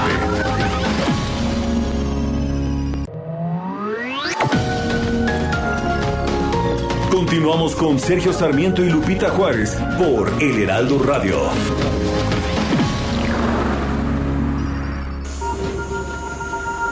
Reporte Metro con Palmira Silva. Palmira, ¿qué tal? Muy buenos días. ¿Cómo funciona el metro esta mañana? Hola, muy buenos días, Lupita. Un saludo a tu auditorio. Les informo que en estos momentos se registra afluencia alta en la red con un intervalo aproximado de paso entre trenes de 4 minutos en las líneas 1, 2, 3, 7, 9 y B y de 5 minutos en las líneas 4, 5 y A. La línea 12 permanece fuera de servicio. Les recordamos que unidades de transporte brindan servicio de Mixcoac a Tláhuac. Para más información de estas rutas emergentes, pueden ingresar a nuestras redes sociales, arroba metrocdmx o en nuestra página web. Les recomendamos planificar su viaje y anticipar su salida. Esta es la información por el momento. Que tengan un excelente fin de semana. Igualmente, Palmira, muy buenos días. Feliz viernes. Gracias, igualmente, hasta luego. Hasta luego. Y vamos a platicar de un tema realmente importante para nuestro país eh, con Lila Javed, que es analista internacional. Y mire usted, se habla de que pues las Fuerzas Armadas en el país tienen tanto peso que no hace falta un golpe de Estado. ¿Cómo la ve? Vamos a platicar del tema esta mañana. Eh, Lila, qué gusto saludarte. Muy buenos días. Lupita, muy buenos días. Como siempre, un gusto estar en tu programa. Oye, estaba leyendo un tuit, nada más que no recuerdo de quién, de quién eh, era, quién lo publicó, eh, de los eh, elementos del ejército que se tenía eh, operando en eh, la administración de, Peña Nieto, en la administración Calderón, y pues te vas de espaldas cuando te enteras de cuántos elementos, más de 200 mil, están operando en estos momentos en la administración del presidente Andrés Manuel López Obrador. Así es, Lupita, y por eso el día de ayer la Oficina en Washington para Asuntos de Latinoamérica, que es una organización líder en investigación y que promueve los derechos humanos en América Latina, eh, pues hizo una variedad de declaraciones muy fuerte en contra de la militarización de México, particularmente porque el presidente Andrés Manuel López Obrador eh, durante su campaña presidencial prometió retirar a las Fuerzas Armadas de las calles y en unas declaraciones que hizo dijo que pues en estos momentos eh, bajo el gobierno de Andrés Manuel las fuerzas armadas tienen la pues la fuerza suficiente para tomar el control del país sin la necesidad de dar un golpe de estado por, por, las, por las grandes responsabilidades que le ha dado el presidente de la República y que esto pues alerta a las organizaciones en Estados Unidos y en la región porque hay una tradición en América Latina de que las Fuerzas Armadas pues puedan iniciar golpes de estados en contra de sistemas democráticos. Ahora, lo, prometió, como bien lo recuerdas, el, presidente Andrés Manuel López Obrador. Eh, pensaba eh, él retirar, sacar eh, al ejército, porque nos decía que había sido equivocada, ¿no? La, la manera en que lo habían hecho las otras administraciones, eh, Lila. Pero aquí el punto es, no hemos visto eso que prometió el presidente por otra por una parte y por otra parte tampoco hemos visto una gran diferencia con la violencia que se tenía en sexenios anteriores no ha bajado la violencia a pesar de que se ha duplicado el eh, pues eh, en las calles al ejército Así es, los homicidios han incrementado, la cantidad de feminicidios ha incrementado. Hemos visto en este ciclo electoral eh, que han muerto candidatos eh, eh, en manos del crimen organizado. Entonces, lo que dice esta organización en Estados Unidos es que aun cuando la guerra se perdió, pues la paz no ha llegado a México y creo que esto tiene mucho que ver también con el hecho de que Andrés Manuel López Obrador convirtió a la Guardia Nacional y, la, y le dio un carácter militar cuando debió de haber sido una pues un cuerpo civil, una nueva organización que iba a apoyar a, las fuerzas policiales y, pues se ha convertido eh, en, un, en una organización militarizada y creo que esto también eh, pues alerta a posibles violaciones de derechos humanos, a desapariciones forzadas. Y es muy interesante porque también en estas declaraciones de esta organización, Lupita, le dan un, una perspectiva interesante a la relación bilateral en materia de seguridad que, aparte de que vive y atraviesa uno de los momentos más bajos y ríspidos en años recientes, menciona el caso de Salvador Cienfuegos y cómo la Fiscalía General de la República no llevó a cabo las investigaciones correspondientes que le había pedido el Departamento de Justicia de Estados Unidos. Entonces, aparte de que vemos a las Fuerzas Armadas con más responsabilidades, con más presencia en la calle, eh, tanto en el ámbito eh, de seguridad como en el ámbito civil, eh, pues también la cooperación en seguridad con Estados Unidos se ha disminuido y esto no ha pues avanzado eh, que la paz llegue a nuestro país. Oye, entonces se encienden los focos rojos allá en Washington. Sin duda, y, esto es muy interesante porque el día de ayer eh, la Cancillería con las contrapartes estadounidenses llevaron a cabo una reunión en materia de seguridad. Ojalá que se pueda restaurar esta confianza que, que realmente este, pues ha debilitado en los años recientes, particularmente en la administración de, Andrés Manuel López Obrador y, desde luego que el tema de la inseguridad, de la violación de derechos humanos en México va a ser uno de los puntos más eh, fuertes en la relación bilateral con Estados Unidos. Ahora, lo que debemos entender es que el ejército tiene tomado al país. Pues sí, eh, de, de, hecho digo, la Sedena y la CEMAR ya están encargadas de desplegar operaciones de seguridad pública con el apoyo de la Guardia Nacional, pero están resguardando instalaciones estratégicas, tienen control y vigilancia en puertos y aduanas, le dieron la distribución de las vacunas, la construcción de aeropuertos, el tema de megaproyectos turísticos, es decir, en realidad las Fuerzas Armadas tienen un poder inédito eh, bajo el sexenio de Andrés Manuel López Obrador y creo que también esto está alertando eh, con el hecho de que tal vez Andrés Manuel quiere apoyar mucho a las Fuerzas Armadas por la posibilidad de que tal vez si, si quiere reelegirse o, o, si quiere extender su mandato, pues sabe que va a necesitar y requerir del apoyo de las Fuerzas Armadas para mantener el orden público. Y creo que también esta es una de las cuestiones que le preocupa mucho a Washington. Como lo expresaba Porfirio Muñoz Ledo, ¿no? Que ha declarado sobre este tema desde hace unos días que probablemente el presidente no se relija, pero sí, pues pudiera abrirse por ahí la puerta a la extensión de mandato, aunque decía Porfirio Muñoz Ledo que pues él, ve que las Fuerzas Armadas eh, están en, en, otro orden y que pues no, no vería el apoyo del ejército eh, en, esta intención, pero bueno, pues eh, es, eh, como, como decía también el ingeniero Cárdenas, eso ya cae en el tema de las especulaciones, ¿no? Pero, pero ahí está. Pues ojalá que no, pero también creo que otras medidas alertan a, que esto puede ser una posibilidad, Lupita. Por otro lado, también la reforma judicial donde incluyó un artículo transitorio que extiende el mandato por dos años del presidente de la Suprema Corte, creo que también fue como una prueba para ver cómo reaccionaba la población y, creo que estas son señales que, debilitan a la independencia judicial en México. El asalto también a las instituciones electorales creo que eh, alertan hacia que la democracia está en declive. Y, y, me parece que también estos señalamientos por parte de esta organización, eh, que no nos sorprenda que el presidente vaya a decir que otra vez es injerencia o intervencionismo por parte de Estados Unidos, pero esta organización como tal no recibe fondos eh, del gobierno de Estados Unidos, es una organización no gubernamental independiente y creo que vamos a estar viendo más declaraciones eh, y más pronunciamientos por parte de, organizaciones y de, la sociedad civil, por parte de Estados Unidos, porque están preocupados no solamente por el deterioro democrático de México, sino también de otros países en la región como El Salvador y Nicaragua. Entonces yo creo que esto es parte de la agenda del presidente Joe Biden y yo creo que va a tener mucha importancia en el futuro de la relación bilateral con México. Pues estaremos muy pendientes, Lila, aunque no le gustan estas, estos análisis, aunque no le gustan estas expresiones ni señalamientos de las organizaciones civiles, ¿no? Que ya sabemos cuál es su posición al respecto.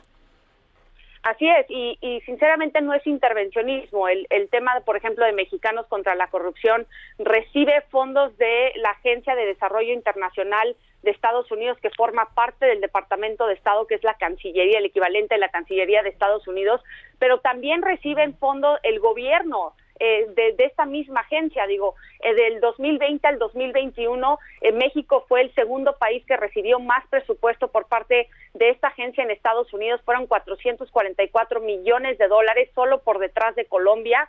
Entonces, si va a decir que es intervencionismo por parte de Estados Unidos por eh, financiar a una organización de la sociedad civil, pues entonces también es intervencionismo los fondos que le da esta misma agencia al gobierno mexicano. Entonces creo que aquí hay una, una disyuntiva y una contradicción muy fuerte y creo que nada más está quejando porque esta organización de la sociedad civil está criticando su gobierno y eso pues evidentemente no le gusta al presidente. Así es. Lila, muchas gracias como siempre. Te mando un abrazo. Muy buenos días.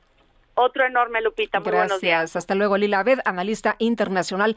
Y el presidente López Obrador informó que seguirá denunciando la compra directa o simulada de votos a través de tarjetas en las campañas, aun cuando a la autoridad electoral le incomode. Marco Baños, exconsejero del Instituto Nacional Electoral. ¿Cómo estás? Qué gusto saludarte esta mañana. Buen día. Lupita, muy buenos días. Muchísimas gracias y un saludo muy afectuoso a tu amplísimo auditorio. Marco, tenemos que darle vuelta a la página y ya que las autoridades responsables se encarguen de estos temas. Mira, eh, me parece que es una situación bastante lamentable la que está ocurriendo, pero es mucho concreto que la Fiscalía General de la República no tiene facultad para eh, atender estos asuntos que tienen que ver con campañas de elecciones locales. La ley en materia de delitos electorales es muy clara si se trata, vamos a poner en un extremo, en una eh, falacia que eh, las, eh, la entrega de estas famosas tarjetas rosas por parte de los candidatos de Nuevo León o lo que está pasando en el estado de Guanajuato constituyera una infracción. Vamos a, vamos a un extremo que no creo que sea así, pero no sería facultad de la Fiscalía General de la República, sino de las fiscalías en materia de delitos electorales de los estados. Son competencias expresas que le concede el artículo 22 de la ley en materia de delitos electorales a estas fiscalías. Así que se está haciendo un uso indebido de las de las instituciones eh, del gobierno federal para amagar a los consejeros, para generar un, esquema de tensión en el proceso electoral. Las tarjetas rosas, los sabes, Lupita, se utilizaron en las elecciones de 2017, las candidaturas a los gobiernos de Coahuila, del Estado de México, también en el 2018 la candidatura de Ricardo Anaya consideró estas tarjetas, pero no son en eh, monederos electrónicos, no tienen dinero son una especie de promesa, es un plástico, un cartón que le entregan a una persona y si el candidato gana, que ese es el punto central, si el candidato gana el gobierno, si gana Adrián de la Gas o gana Samuel García o gana la propia Clara Luz Rodríguez, que también las está eh, bajo otra modalidad. Tarjeta Nuevo pues León se llama, ¿no? Exactamente, la tarjeta Nuevo León. Entonces, si ganase alguno de ellos, cuando ya constituyan gobierno, entonces listan a las personas en un programa social que tiene otro tipo de reglas el propio presidente, cuando hizo su campaña en el 2018, en haber entregado tarjetas, sí aludió permanentemente a que habría becas, a que habría respaldo, apoyos de carácter económico para las mamás, para los eh, jóvenes y para los adultos mayores, entre otros. Entonces, eh, yo creo que es un tema que se está eh, utilizando para politizar.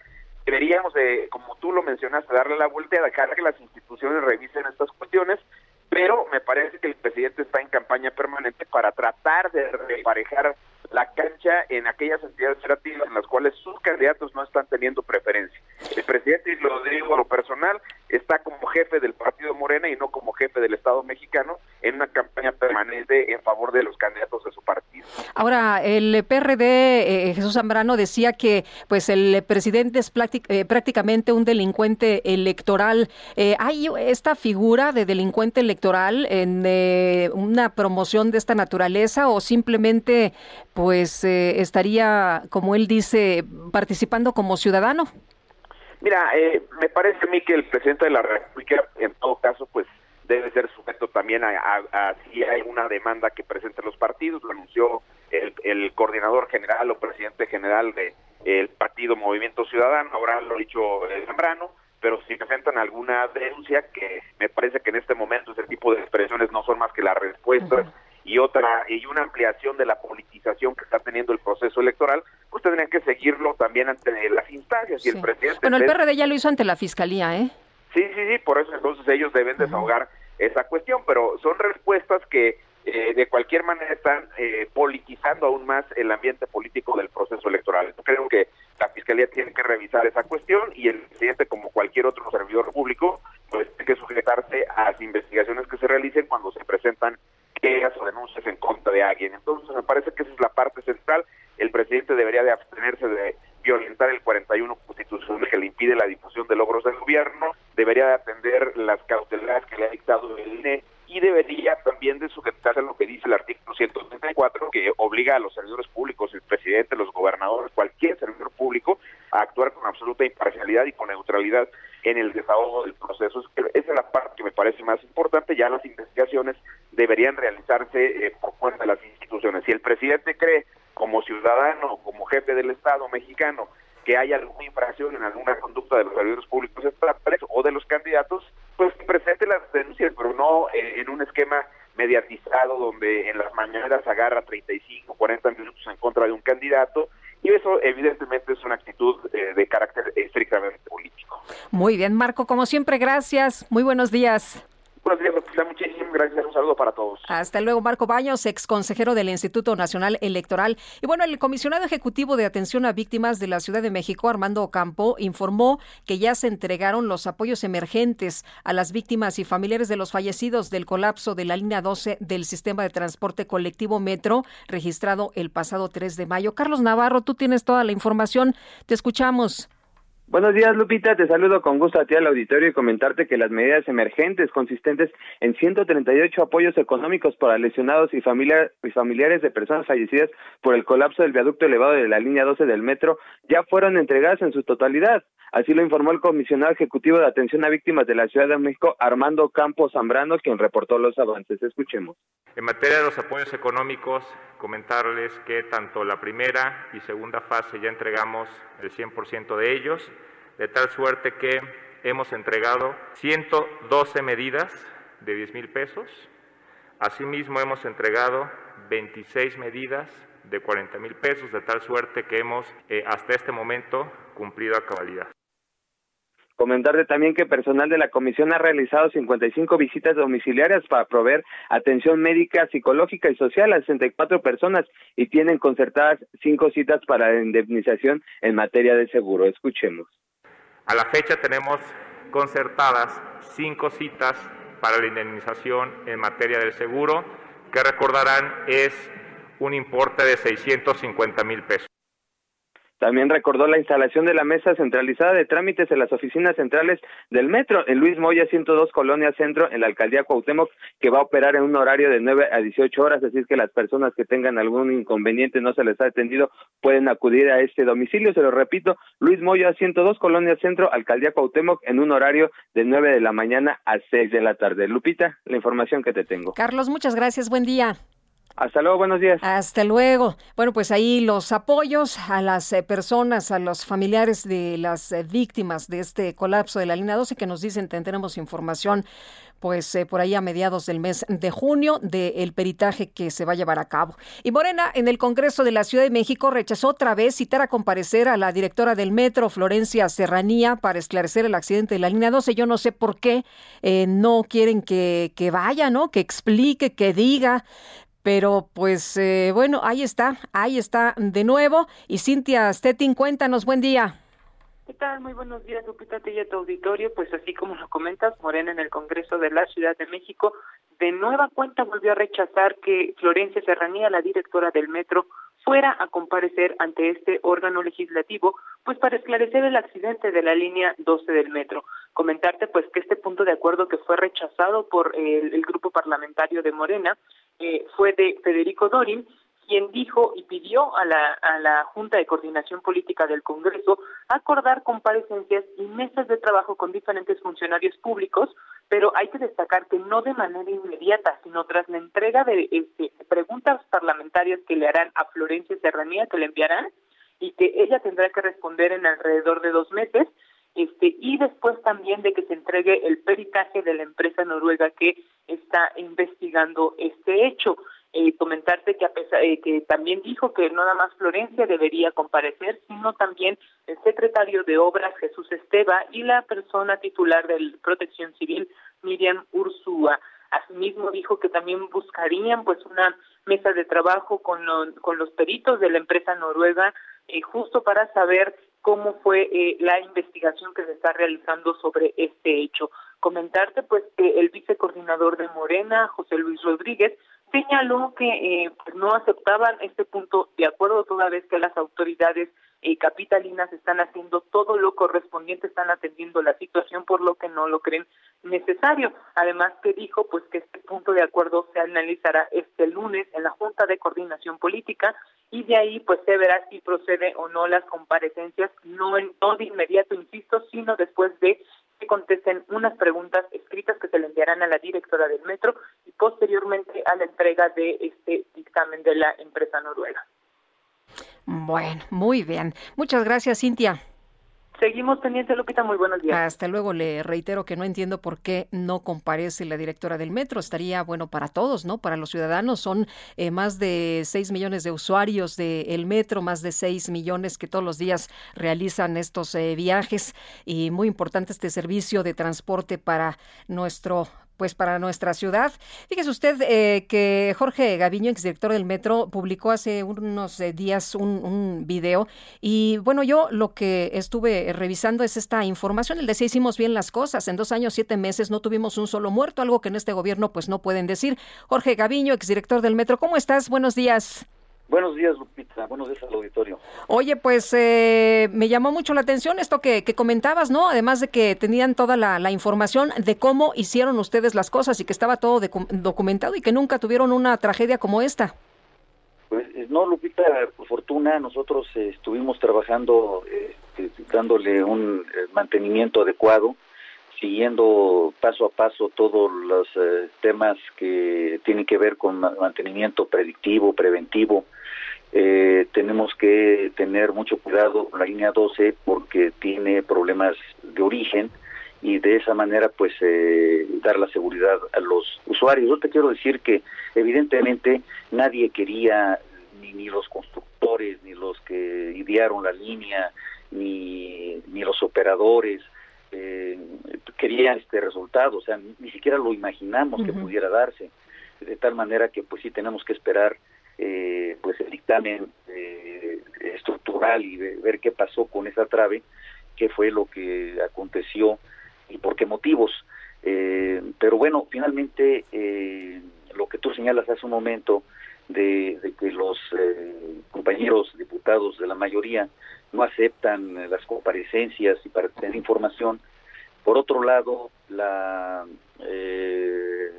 filtraciones que están dando la Fiscalía General de la República para amedrentar a los opositores. Sí. Oye, tengo entendido, de hecho, que, que integró carpetas de investigación contra, eh, pues, eh, contra ti, contra el gerente de adquisiciones y contrataciones, eh, Ricardo del Río, y contra Miguel Ángel Mancera también. Bueno, mira, en primer lugar, el, el, el señor del Río estuvo exclusivamente cinco meses, creo, solamente al principio de la administración en 2015 eh, este, pero bueno, finalmente eh, estos sí son muy eficientes para investigar. Es, la Fiscalía de la República está filtrando, porque es una filtración, porque en estos momentos eh, no hay ninguna carpeta de investigación este, ya de hecho formada. Eh, no, no tengo yo noticias oficiales de ninguna integración de ninguna carpeta. Apenas el día de hoy sale publicado en Milenio esta situación. Yo pues este, estoy señalando la ilegalidad de esto porque finalmente todas las carpetas de investigación por ley deben tener secrecía. Y si hacen una carpeta de investigación y la filtran a los medios, pues es para amedrentar, es para amenazar. Ya he recibido otras amenazas, lo señalé en... Eh, ¿De qué tipo? pues de, ese tipo que tienen un expediente, que están investigando y que mejor no participe yo en, estos, en estos temas. Y desde luego, pues yo no acepto ninguna intimidación de ese tipo y por eso yo salí a los medios.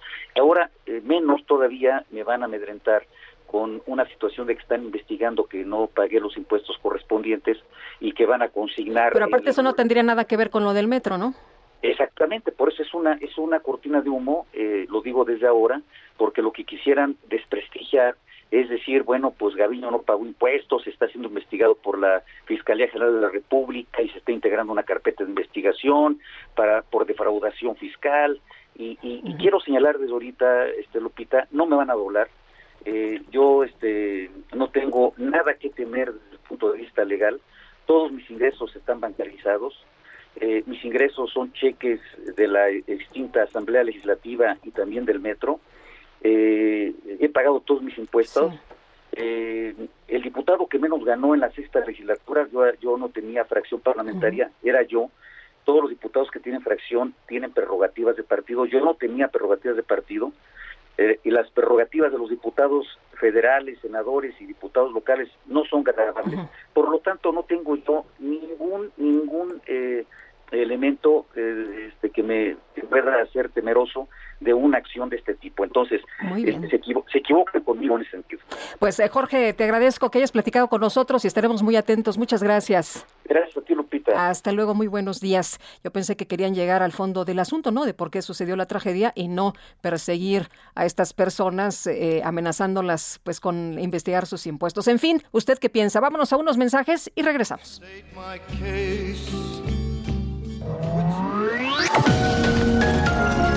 Sergio Sarmiento y Lupita Juárez quieren conocer tu opinión, tus comentarios o simplemente envía un saludo para ser más cálida esta mañana. Envía tus mensajes al WhatsApp 5520 109647.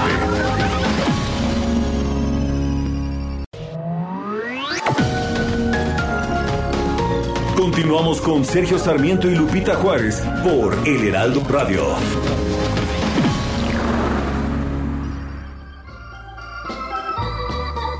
That's life. That's life. That's what all the people say. You're riding high in April, shot down in May. But I know I'm gonna change that tune.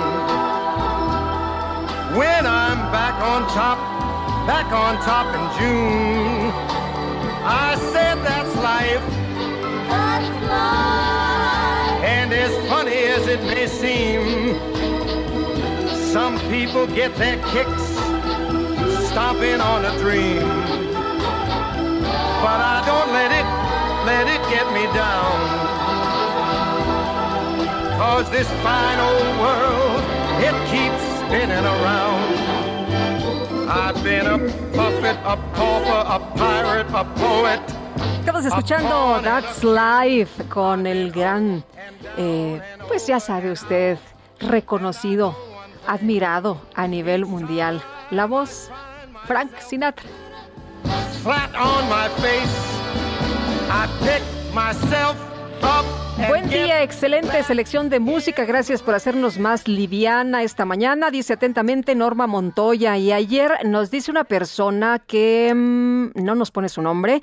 Eh, llevé a la chica que nos ayuda en casa a la escuela Benito Juárez en la Cuauhtémoc, que está embarazada y no quisieron vacunarla si no llevaba su certificado de embarazo. Mentira que no les piden papeles. Es de Puebla, pero trabaja aquí. Mucha frustración. Lo que nos han dicho las autoridades es que no tiene tienen por qué eh, pues preguntarles nada sobre su condición ni nada de, de su embarazo, su certificado de embarazo.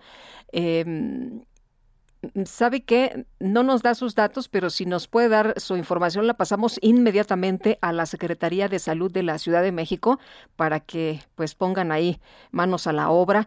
Esto no se vale. Se está haciendo el llamado, de hecho, es de las propias autoridades para que se vacunen las mujeres, eh, las personas embarazadas. También me acaban de decir que le pasó a tres maestras en el Estado de México que no las quisieron vacunar, a pesar de que se anunció pues ya esta etapa de vacunación para los profesores. Quedaron de informarme en qué módulo y ojalá que también nuestros amigos del Estado de México que nos están monitoreando como todas las mañanas, pues eh, pongan atención a esto. Profesoras que pues están siendo llamadas a la vacuna, tampoco las quieren vacunar. Varias zonas de Ciudad Juárez se vieron afectadas la tarde de este jueves ante un apagón que se registró. Federico Guevara, cuéntanos qué tal, buenos días. Buenos días, Lupita. El día de ayer en Ciudad Juárez fue la locura. La temperatura descendió en mayo a menos cuatro grados centígrados, comenzó a granizar, hubo aguanieve y de repente que se acaba el sistema de suministro de energía eléctrica en toda la ciudad o en todo el municipio de Ciudad Juárez. Algo inusual, se generó el caos vial, eh, los negocios cerraron, y no había explicación alguna de qué era lo que había sucedido. Pasaron casi tres horas cuando por fin la Comisión Federal de Electricidad informó que este mega apagón se debió a una falla en la subestación eléctrica de Moctezuma, localizado a 110 kilómetros al sur esta planta de energía eléctrica, y esto fue lo que ocasionó esta falla en el suministro eléctrico en la, el área urbana, sobre todo de Ciudad Juárez.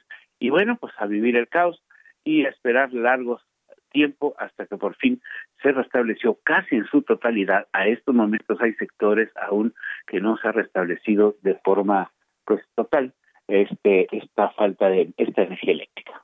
Muy bien, Federico, muchas gracias. Muy buenos días. Un excelente día.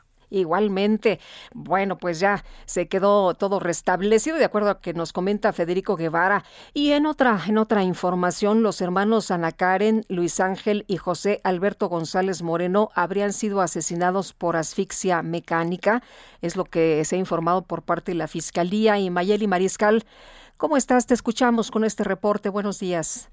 Hola, ¿qué tal Lupita? Muy buenos días, buenos días a todo el auditorio. Eh, la Fiscalía del Estado de Jalisco, eh, como cada semana, dio a conocer a través de esta rueda de prensa eh, es de este jueves pues eh, que parte de los avances de las investigaciones sobre el plagio y posterior asesinato de los hermanos González Moreno, pues se debió, como ya eh, bien lo mencionabas, asfixia mecánica, eh, es lo que determinó Gerardo Octavio Solís Gómez, que informó el día de ayer y dijo que bueno ya hay avances en esta investigación sin embargo debido al sigilo eh, que amerita pues no dio a conocer más detalles eh, sobre las investigaciones que indicaban una posible relación de este ataque eh, ocurrido también el mismo viernes en Tlaquepaque eh, justo con media hora de diferencia el fiscal aclara que bueno estos jóvenes aparentemente no tenían ninguna relación con la persona que custodiaban los agentes de la Fiscalía General de la República que fueron atacados esto en Tlaquepaque.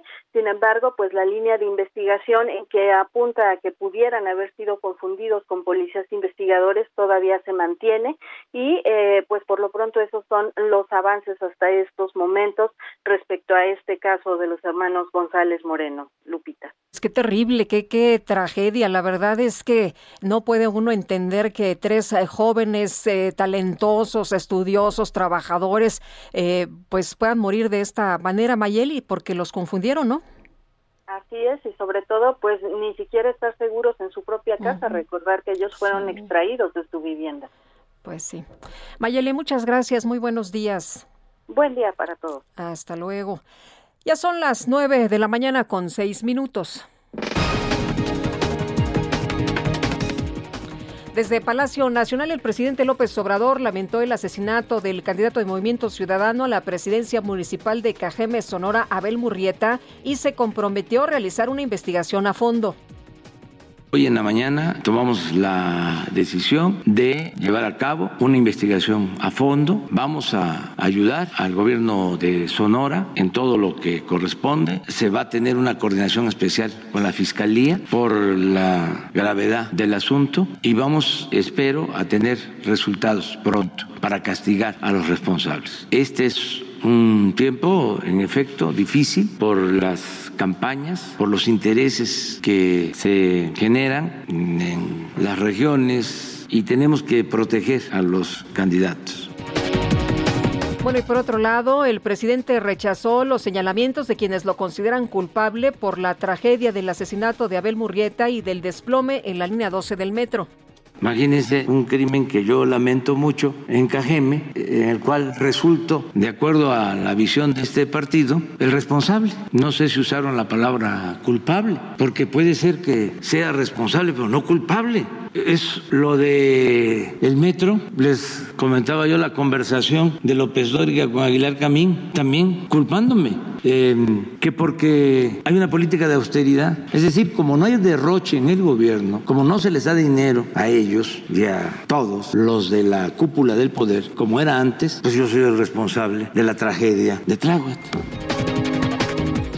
Bueno, el director general de la Organización Mundial de la Salud, Tedros Adhanom Ghebreyesus, pidió a los países con altos niveles de vacunación contra el COVID-19 que entreguen sus dosis sobrantes al mecanismo global COVAX en lugar de aplicárselas a los niños. El gobierno de la India informó que este viernes comenzó a aplicar entre su población la vacuna rusa contra COVID-19, la Sputnik V.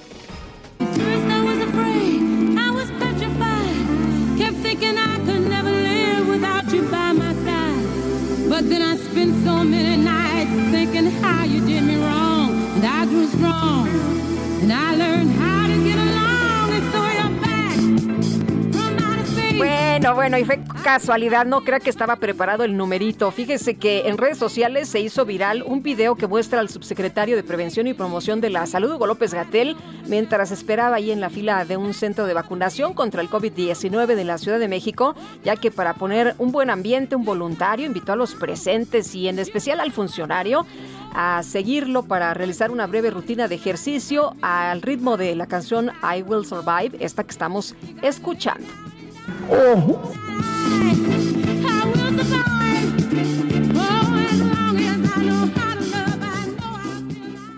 Oh. Para Lupita Juárez, tu opinión es importante. Escríbele a Twitter en arroba Lupita Juárez H.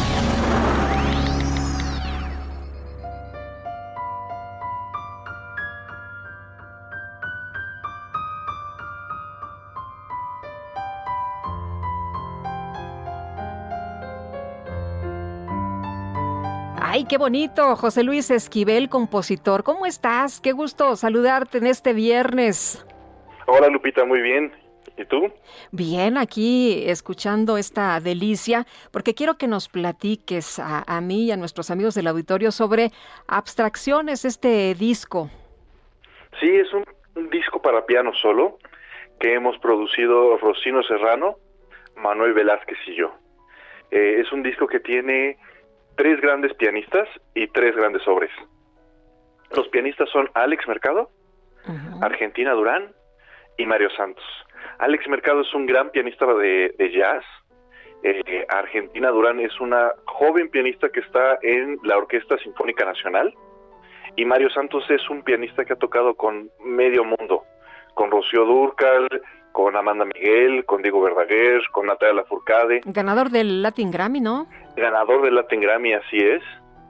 Eh, y, y, lo bonito del disco es que está conjuntando diferentes lenguajes dentro del mismo piano, pero son diferentes lenguajes musicales por, por la gente que está involucrada. O sea, no es, no es el disco de un solo artista, es un, es un disco colaborativo de diferentes personas con mucha trayectoria y este y que poco a poco se fue gestando. Fue una colaboración, eh, digamos que indirecta, ¿no? no lo teníamos pensado al momento de que cada uno de nosotros empezó a colaborar, porque los compositores son otros tres compositores diferentes. Es ahí Mario Santos, Manuel Velázquez y yo como compositores.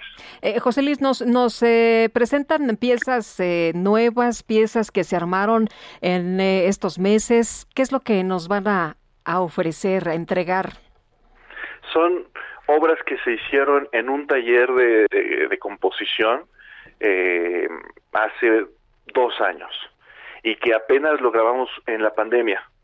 Entonces fue un poco eh, imprevisto el escenario porque idealmente uno quisiera estar eh, pues con todas las facilidades de poder ir al estudio todos juntos y, y no tener las restricciones que el COVID nos, nos impuso en ese momento.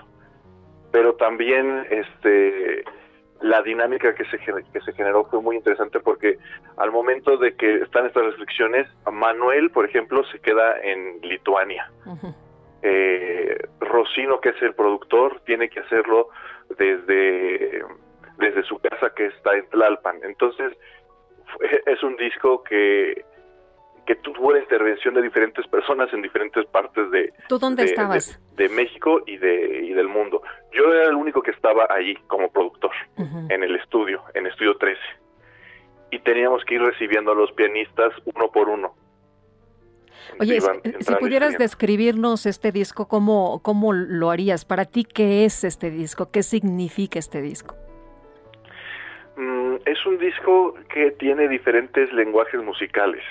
Hay jazz, hay clásico, hay, hay un lenguaje contemporáneo de la música eh, y las piezas eh, abordan diferentes em, figuras, pensamientos, el disco se llama Abstracciones porque eh, eh, las composiciones son metáforas de diferentes cosas. La primera, por ejemplo, es Suite de la Ciudad y nos habla de la Ciudad de México.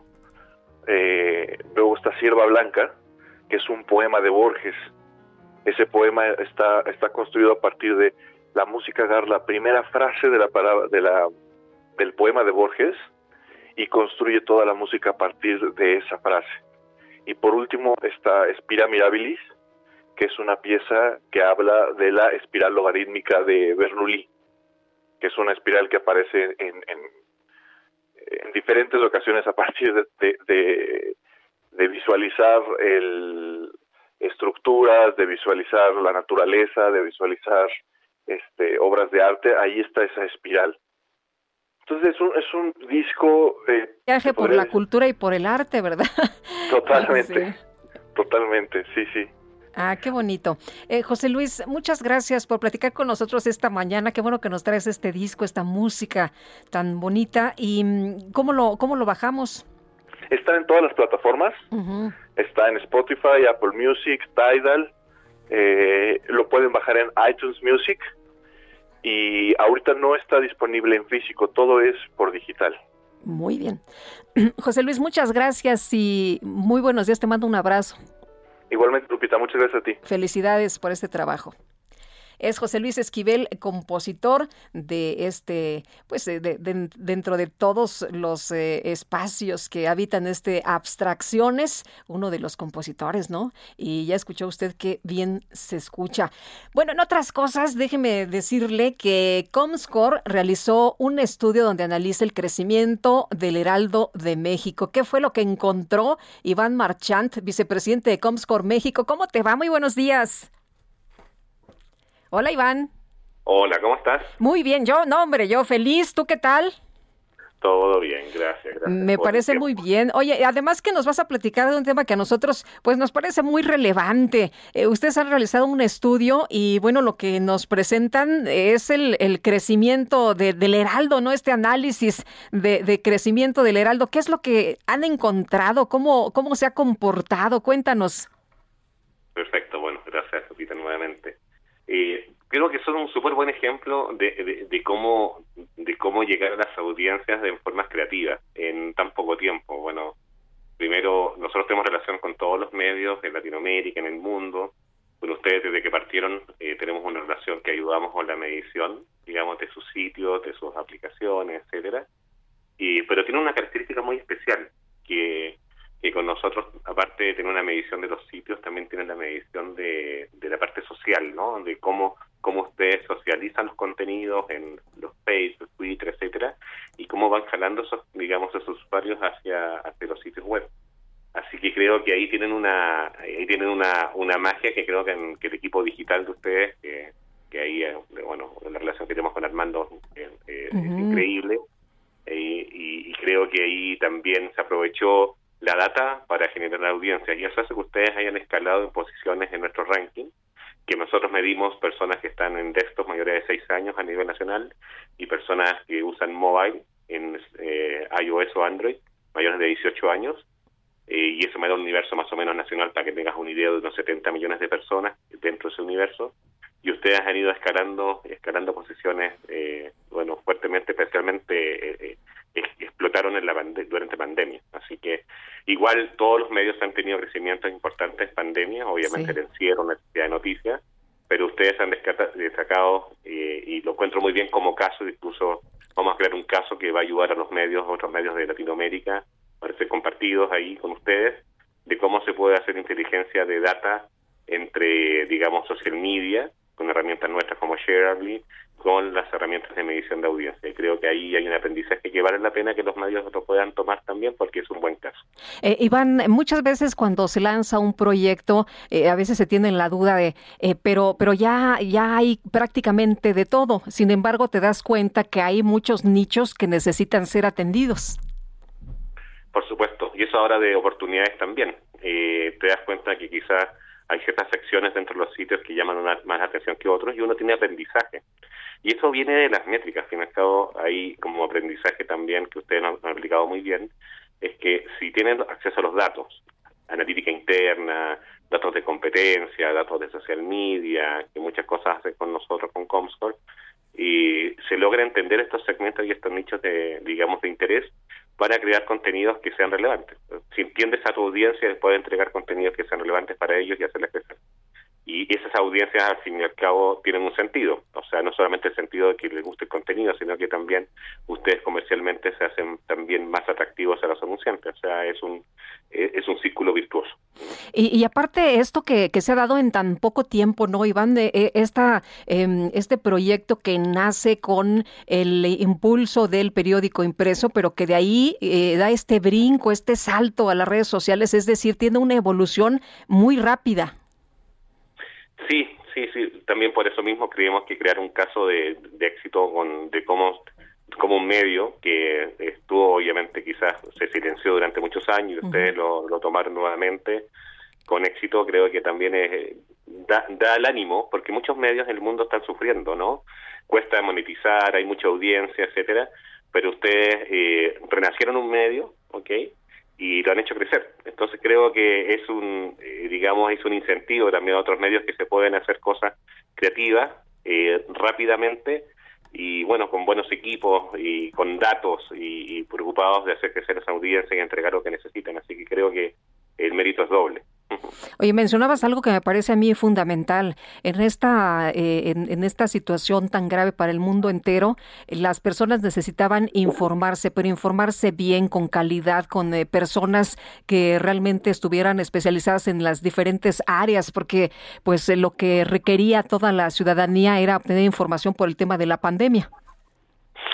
Sí, especialmente en los primeros meses, marzo, abril, eh, nunca se había visto tanta televisión desde mucho tiempo, ni tanto escuchado tanta radio, ni se ha usado tanto internet. O sea, fue el frenesí de la información y se entiende. O sea, nadie sabía realmente lo que estaba pasando. y estaba llegando recién a Latinoamérica después de haber pasado Asia, Europa, Estados Unidos, ya sea acá México y hacia el sur. Así que realmente eh, la gente se cobija en medios que sean obviamente de, de contenido de calidad y noticias verificadas porque en este caso estamos hablando de la salud, no, no estamos hablando de un, digamos, de algo banal.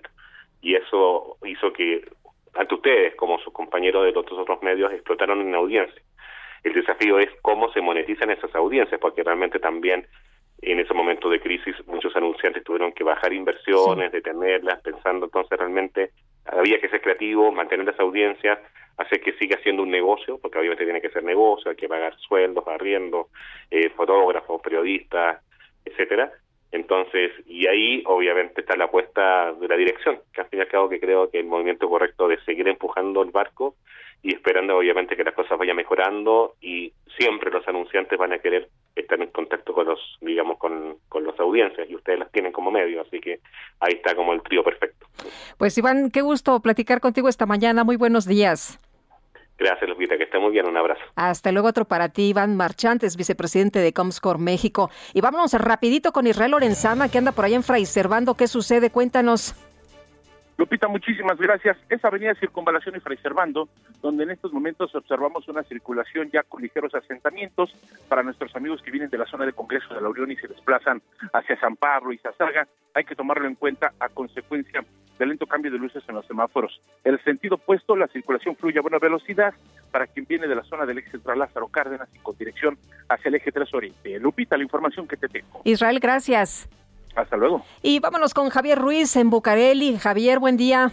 Hola Lupita, ¿qué tal? Excelente mañana. Y Lupita, desde muy temprano han llegado jubilados del Instituto Mexicano del Seguro Social a manifestarse afuera de la Secretaría de Gobernación. Han colocado pues un plantón en la calle de Atenas que están exigiendo principalmente que les liberen cuentas de fondos de ahorro que durante su trabajo de 30 años pues han ido acumulando, sin embargo pues no se los han regresado y es por ello que cerraron este punto entre la avenida eh, Abraham González y el eje 1 poniente de la avenida Bucareli. Está prácticamente totalmente cerrado este punto. Hay que tomar como alternativa la calle de General Prim. El paseo de la reforma también puede ser alternativa para evitar esta zona de Bucareli. Y el eje 1 poniente, este sí está abierto, sin embargo, pues como han colocado los camiones en el carril de extrema derecha, tenemos reducción, así que hay que tomarlo en cuenta y anticipar la salida. Lupita, el reporte que tenemos. Gracias, Javier.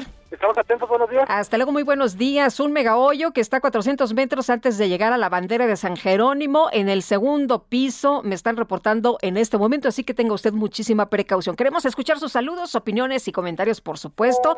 Mándenos un audio de voz a nuestro WhatsApp 552010 96 47. When I'm back on top, back on top in June, I said that's life. That's life. And as funny as it may seem, some people get their kicks stomping on a dream.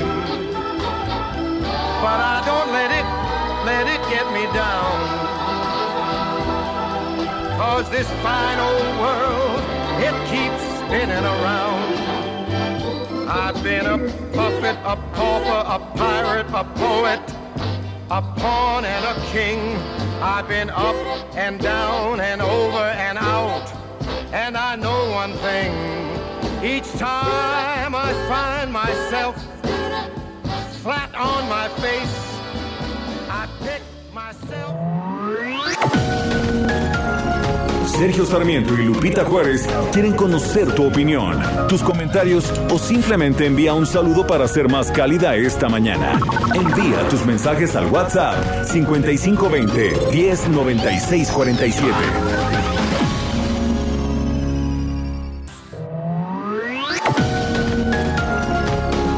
Continuamos con Sergio Sarmiento y Lupita Juárez por El Heraldo Radio.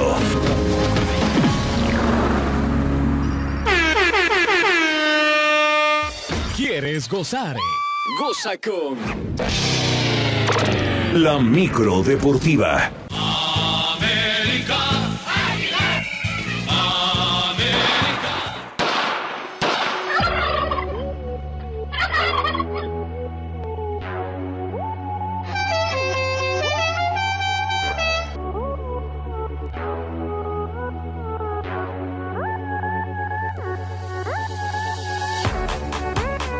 Romero, ¿qué tal? Con la micro deportiva, qué barbaridad.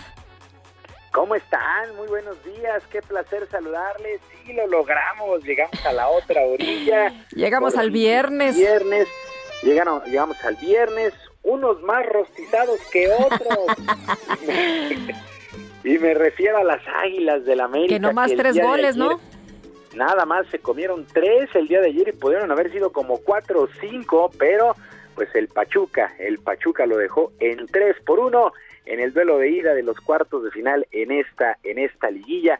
Así las cosas, buen triunfo para el Pachuca que va a llegar con una ventaja de por lo menos dos anotaciones a la cancha del estadio Azteca. El América tendrá que ganar 2 por 0 y pues tratar de evitar ahí el gol de visitante. Ellos lo hicieron y eso es buena noticia para el conjunto de Cuapa. Por lo pronto, Pablo Pezzolano, quien es el técnico del conjunto del Pachuca, se mostró tranquilo, con los pies en la tierra, luego de este resultado, recordando y reconociendo que nada, nada está finiquitado para el domingo.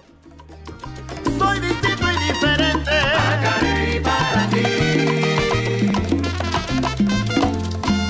Oye, ahora te traigo el rico y sabroso son cubano.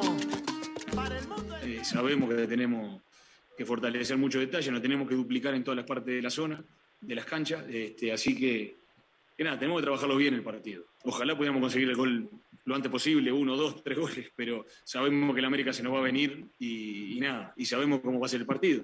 Como se dio cuando hicimos el gol acá, se te vienen arriba, empiezan a manejar la pelota. A sacar a Hueposo, compay. Que llegó a Carey. Bueno, por su parte, Santiago Solari, técnico del América, pues no pudo hablar porque se fue la luz. Ahí fue un caos después de que se fue el suministro eléctrico en la cancha del Estadio Hidalgo, la salida de los aficionados muy, muy complicada y, repito, Santiago Solari no pudo salir a la conferencia de prensa por esta falta de luz. En el otro compromiso del día de ayer, el equipo del Santos Laguna venció 2 por 1 a los Rayados del Monterrey. En la conferencia de prensa, Javier Aguirre, timonel de los Rayados, lamentó el que no hayan tenido contundencia para empatar en este duelo de ida. Nadie se queda con ganas.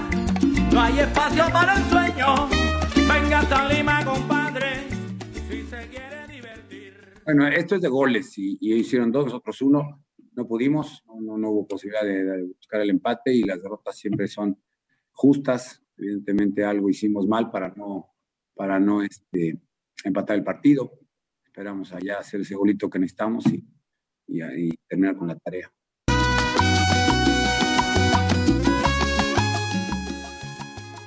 Bueno, pues ganaron todos los equipos locales en estos juegos de, de ida de los cuartos de final, así es que la vuelta para el para mañana a las 6 de la tarde el Puebla estará eh, recibiendo al Atlas, el Atlas que llega con ventaja de 1 por 0. Cruz Azul estará recibiendo al Toluca a las 8 de la noche con 5 minutos. El Toluca llega con ventaja de 2 por 1. Así las cosas con los juegos de ida. Mientras tanto, eh, pues los cuatro equipos, como repito, los cuatro equipos locales ganaron sus respectivos duelos, pues todos ellos vienen del repechaje, cosa que pudo haber ayudado, destacó el técnico del Santos Laguna, Guillermo Almada. Daría la vuelta al mundo entero. Y la se puede leer de las dos maneras, ¿no? No creo que haya influido demasiado. Este, son, bueno, repito, jugadores de jerarquía de un lado y del otro. Y como es lo que repito siempre, ¿no? Cuando uno crea más méritos, tiene más posibilidad de ganar. No es definitivo, porque la otra vez nos pasó con Monterrey, que jugamos mucho mejor que ellos.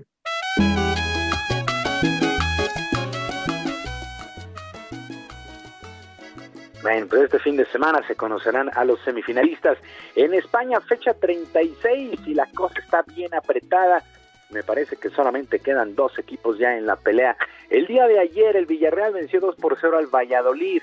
El Betis empató uno con el Eibar con anotación de Andrés Guardado y la asistencia fue de Diego Lainez.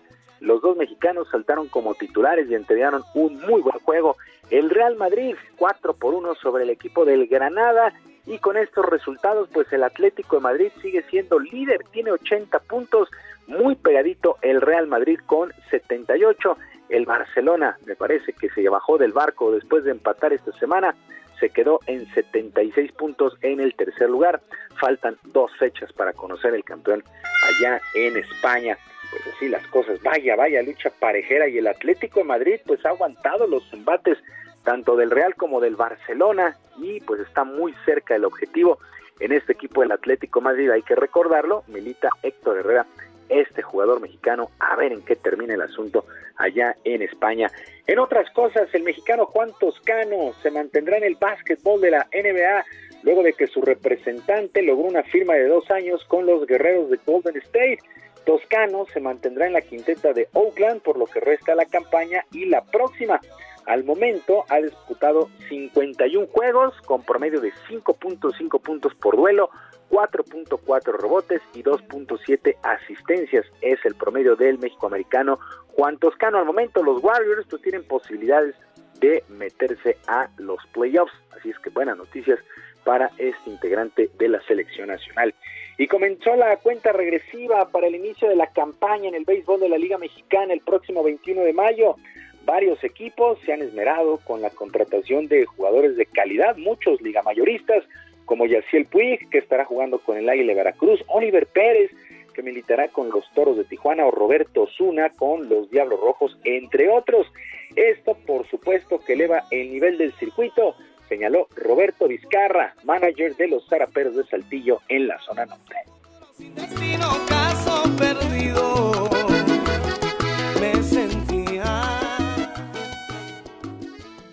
No, pues eso habla muy bien de nuestra liga, la verdad, eso habla muy bien de nuestra liga que pues va creciendo. Todos esos eh, eh, peloteros que por X o por Y no tuvieron la oportunidad de hacer el roster en, en Major League Baseball o simplemente eh, pues ya están en sus últimos años de carrera, pues vienen a, darle un plus a, a nuestra liga y son peloteros que todavía tienen mucho que aportar.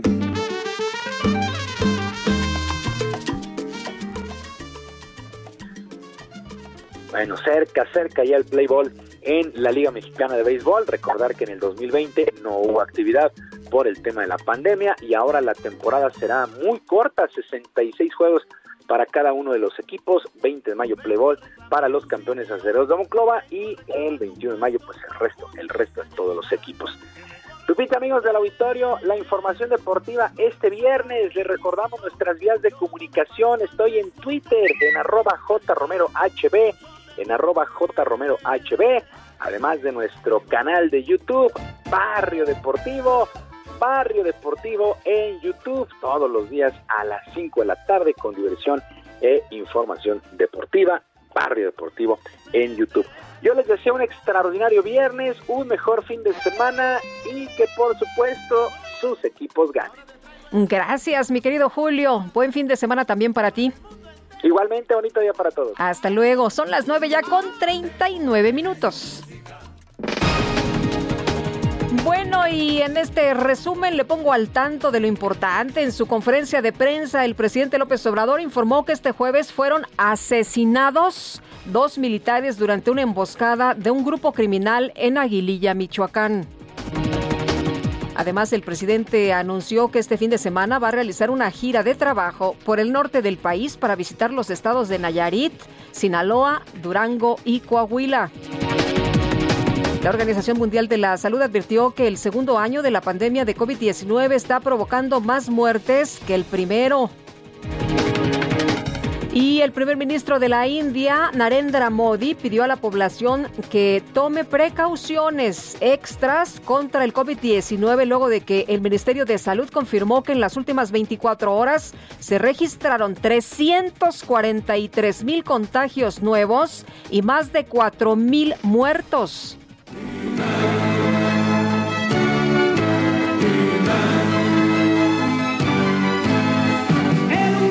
Ya nadie se acuerda de Jimán más que tú, mi querido DJ Kike.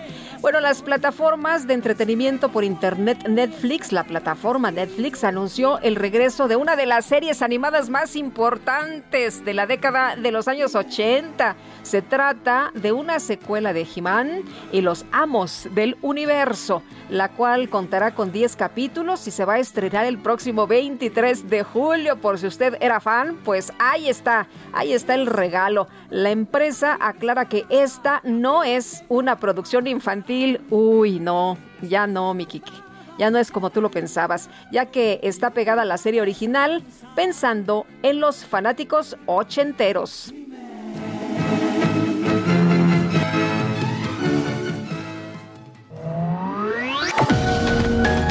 Para Lupita Juárez, tu opinión es importante. Escríbele a Twitter en arroba Lupita Juárez H.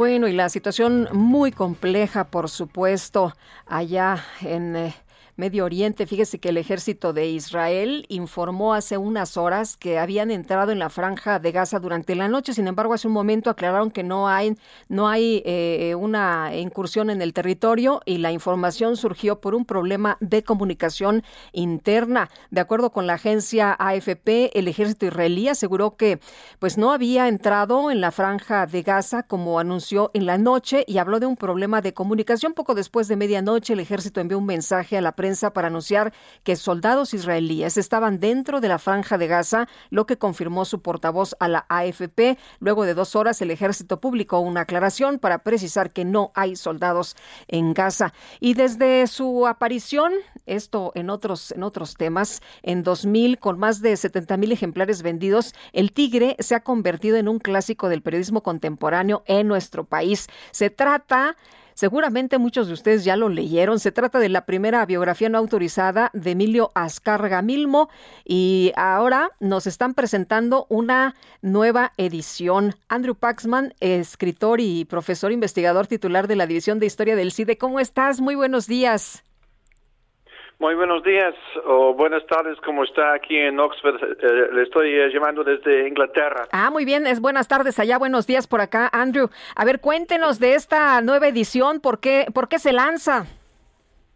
Bueno, eh, estamos festejando los 20 años desde el inicio, desde el lanzamiento de El Tigre, en una época en que recién había fallecido el, Tigre, Emilio Azcárraga Milmo, y em, nos ha dado mucho gusto a Claudia Fernández y yo, los autores, de que eh, este libro se ha convertido en un libro de texto entre muchos, eh, muchas facultades de comunicación y muchos periodistas todavía lo consultan. y bueno, Un clásico, ¿no? un clásico del periodismo. Bueno, eh, no lo digo yo, pero mucha gente ha tenido la amabilidad de decirlo, entre ellos eh, Raúl Frejo del Arme, que eh, nos hizo el favor de hacer un, un comentario muy generoso cuando lanzamos la edición anterior. Andrew, y además un libro que, que sorprendió mucho por eh, cómo estaba escrito, pero también por toda la información, porque en aquellos tiempos Emilio Azcárraga era una figura pues muy importante en, en México, ¿no? Las cosas han cambiado, hay muchos medios, la situación es totalmente diferente, pero era pues eh, era una figura muy, muy reconocida. Sí, es cierto, y mucha gente tenía una cierta renuencia a hablar con nosotros, porque cuando empezamos la investigación aún vivía. Eh, después de su muerte, este, mucha gente salieron de la empresa, salieron de Televisa y empezaron a darnos entrevistas. Pero sí, eh, era una época en que la biografía no autorizada casi no se hacía en México. Entonces fue uno de los primeros y creo que sorprendió sorprendió mucho a los lectores que pudiéramos eh, investigar no solo la vida de la empresa, la evolución de la empresa, sino la vida personal y familiar de este personaje tan temible, pero que tenía muchas eh, facetas vulnerables, muchos, este, pues, eh, dificultades en, su familia de, con su propio papá, muchas tensiones, roces, y, y luego, una vez empresario en su propio derecho, una, una, vida, una vida familiar muy disfuncional con, su propia, con sus propios hijos. Oye, pero además un hombre envuelto siempre como en mucho misterio, ¿no? Sí, porque había muchos mitos sobre él. Se decía, por ejemplo, que le gustaba viajar en metro. Ah, y, investigamos y resulta que sí hubo una sola ocasión en que sí viajó en metro, creo que principalmente para incomodar a sus vicepresidentes. Em, pero este, la, la, la, leyenda crecía y entonces andaban diciendo la, gente a su alrededor, ah, sí, es una persona tan humilde que le gusta viajar en metro. Bueno, fue un mito, ¿no? Entonces, un, parte del reto del libro fue, distinguir entre eh, los mitos y los, las verdades de su vida. Muy bien, pues un libro interesante y entonces nos están presentando la edición por el 20 aniversario. Sí, así es. Y otro motivo para eh, lanzarlo de nuevo es tomar la eh, la oportunidad de, de, escribir una nueva introducción que hace unos paralelismos entre la relación hoy en día entre Televisa y el poder, eh, entre Televisa y Andrés Manuel López Obrador y eh, el Televisa de antaño entre el Tigre y los presidentes, entre Díaz Ordaz y Carlos Salinas. Oye, pero eso lo hace muy atractivo, ¿no? Lo hace muy atractivo porque te acordarás que decía Andrés Manuel López Obrador que había un cerco informativo y que no lo querían entrevistar en Televisa.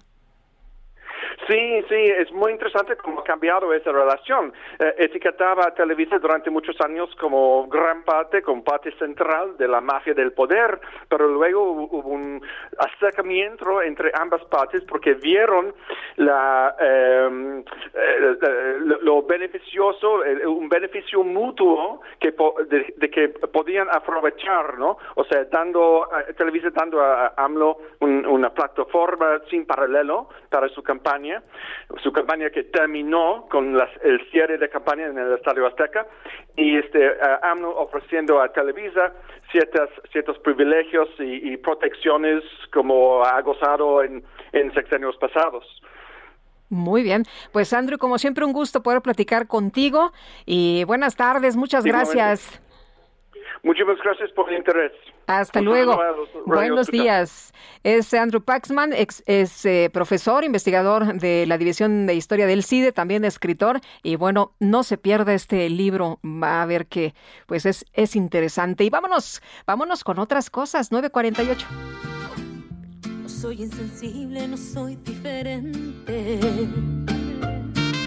Tú tienes enfrente a la misma de ayer que por amarte se jugó la suerte a la que juraste adorar para siempre. que por Se oye, es la talentosa Sandra Echeverría. ¿Cómo estás? Muy buenos días, Sandra.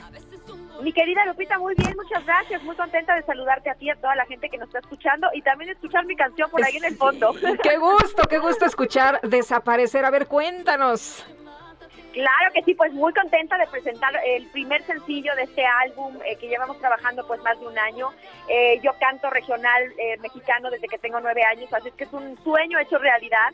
Hace dos años hice un disco de puros covers mexicanos y con eso empecé a viajar a cantar a muchos lados. Fui a Houston, a San Diego, a Los Ángeles, canté con Bronco en el Auditorio Nacional, también en Los Ángeles. Así es que pues bueno, finalmente nos decidimos hacer un disco de puras canciones inéditas y este finalmente es el primer sencillo que se llama Desaparecer. Oye, ¿cómo ha sido para ti justamente trabajar precisamente después de esta situación tan, tan dura y ahora presentarnos todo este material? Ay, por eso tengo que es un sueño hecho realidad. Ha sido tanta espera, tanta espera, tanta incertidumbre, ¿no? De, de pensar todo este año que en algún momento se me iba a caer el disco y que se iba a cancelar todo.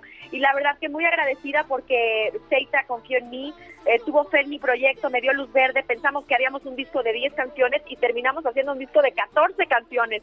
Así es que, pues imagínate cómo esperé yo esta fecha de lanzamiento. ¿Cómo escogiste los temas? Mira, no fue fácil porque tuvimos eh, temas que nos mandaron compositores maravillosos, hubo también varios temas que escribí yo, junto con compositores vía eh, pues, online, vía Zoom, encontramos esta nueva modalidad de poder componer pues a larga distancia y tuvimos un chorro, yo te puedo decir que teníamos como 40 temas más o menos, todos buenísimos y entre la disquera y yo ahora sí que fue teamwork de, de decidir finalmente por estas 14 canciones. Eh, Sandra, ¿qué, ¿qué es lo que sigue? Hay eh, presentaciones, ahorita ya hay un poquito más de apertura, ¿no? Eh, estamos ya saliendo poco a poco en otros semáforos. ¿Qué vas a hacer? ¿Qué tienes planeado? Mira, por el momento voy a seguir con toda la aprobación, promoción, Lupita. Cada seis, ocho semanas vamos a estar sacando una canción nueva. Así es que ya estamos realmente preparando lo del siguiente sencillo. Ya grabamos el videoclip. Es un dueto que viene increíble. Así es que yo espero que tengamos como unos cuatro o cinco sencillos de este álbum y a finales de este año o a principios del otro ya lanzar el álbum completo. Muy bien. Pero por el momento presentaciones todavía no hay planes. Esperemos que pronto. Yo sé que están empezando los autoshows, así que ojalá que por ahí me pueda colar. Y todo el mundo muy emocionado ya esperando, ¿no? Y además, bueno, me imagino, primero los fans y también los artistas que yo creo que ya necesitan el contacto con la gente. Ay, no surge, de verdad. Te digo que hace dos años que hice estos shows eh, con este disco de covers, fue lo máximo. Y de repente me, quedé vestida y alborotada y viene la pandemia y tenemos que parar. Así que sí fue un ejercicio de paciencia, yo creo que para todos ha sido, ¿no? Pero bueno, ahora estamos haciéndolo todo desde un lugar como pues, de mucho más agradecimiento, ¿no? De, de valorarlo más. Muy bien, pues mucho éxito, Sandra. Te mandamos un abrazo y gracias por eh, presentarnos aquí en este espacio Desaparecer. Muchísimas gracias a ti, Lupita, y a toda la gente que nos está escuchando. Ya está en plataformas digitales en donde prefieran escucharlo. Y bueno, gracias por el apoyo, de verdad. Hasta luego. Muchos saludos. Un fuerte abrazo. Gracias, igualmente. Bye. Y vámonos, vámonos a las letras. Letra H con Sergio Sarmiento y Lupita Juárez. ¿Y qué nos recomiendas esta mañana? Mónica Soto y Casa, ¿cómo estás? Buenos días. Hola Lupita, buenos días. Aquí muy contenta y muy feliz. y sobre todo por recomendarles el libro que les voy a recomendar hoy. Fíjate que llegué a él porque tenía una angustia de novelista para la, para la obra que estoy escribiendo y me encontré mientras escribo de Stephen King y bueno, ya terminé con, con, con, mucho más ideas, con el cerebro medio explotando y sobre todo muy contenta de haber coincidido con este libro. Mientras escribo es la autobiografía novelada y manual de escritura de Stephen King. Está escrito con, el sentido del humor característico, con la gran imaginación característica que tiene. Y pues es un viaje de inmersión total hacia su mente, hacia su proceso creativo, hacia los golpes afortunados y, desafortunados de suerte que ha tenido en su trayecto para convertirse en este autor referente de la literatura de terror, de la ciencia ficción, de la fantasía y todas estas historias, como decía, de gran imaginación que nos gustan tanto. Y también es su cúmulo de consejos a quienes quieren escribir. Y me gusta mucho porque lo hace desde su propia experiencia como escritor. Entonces te cuenta cómo desde niño escribía y todo lo que le fue sucediendo. Tenía un hermano, Dave, quien era muy su cómplice y también su mamá fue su cómplice. Y al final, para terminar con una esposa que se llama Tabitha, que también la lo apoya muchísimo y es su primera lectora. Entonces, aquí en este libro van a encontrar todo eso, muchísimo de su vida, muchísimo de su proceso creativo, muchísimo de su manera de escribir, de, sus de su disciplina, de sus hábitos para escribir y sobre todo de pues de su punto de vista ya como autor muy consagrado de más de 50 obras, que a final de cuentas te pues te gusta muchísimo porque puedes meterte en su cabeza y saber qué escribe y también darte cuenta que cada uno de los escritores tiene un proceso diferente y bueno, conocerlo tan de cerca y de una manera tan amena siempre es algo que se agradece. El libro se llama Mientras escribo, es de Stephen King y se los recomiendo muchísimo este viernes de lectura. Oye, y además es muy atractivo, ¿no? Porque siempre uno tiene ese, esa idea, ese misterio de, de cómo le harán, cómo hacen, cómo es el proceso. Así que muchas gracias por la recomendación.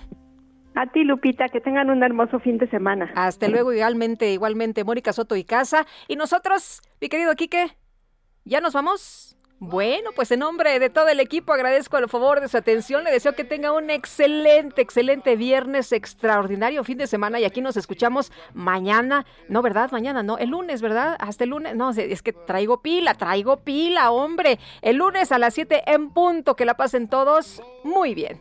Hasta entonces, gracias de todo corazón.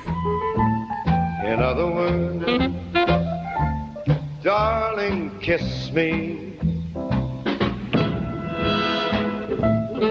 Fill my heart with song, let me swing forevermore. You are all I long for, all I worship and adore.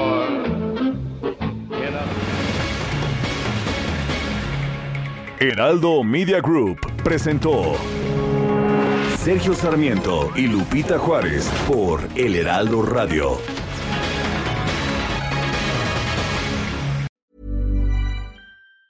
Tired of ads barging into your favorite news podcasts?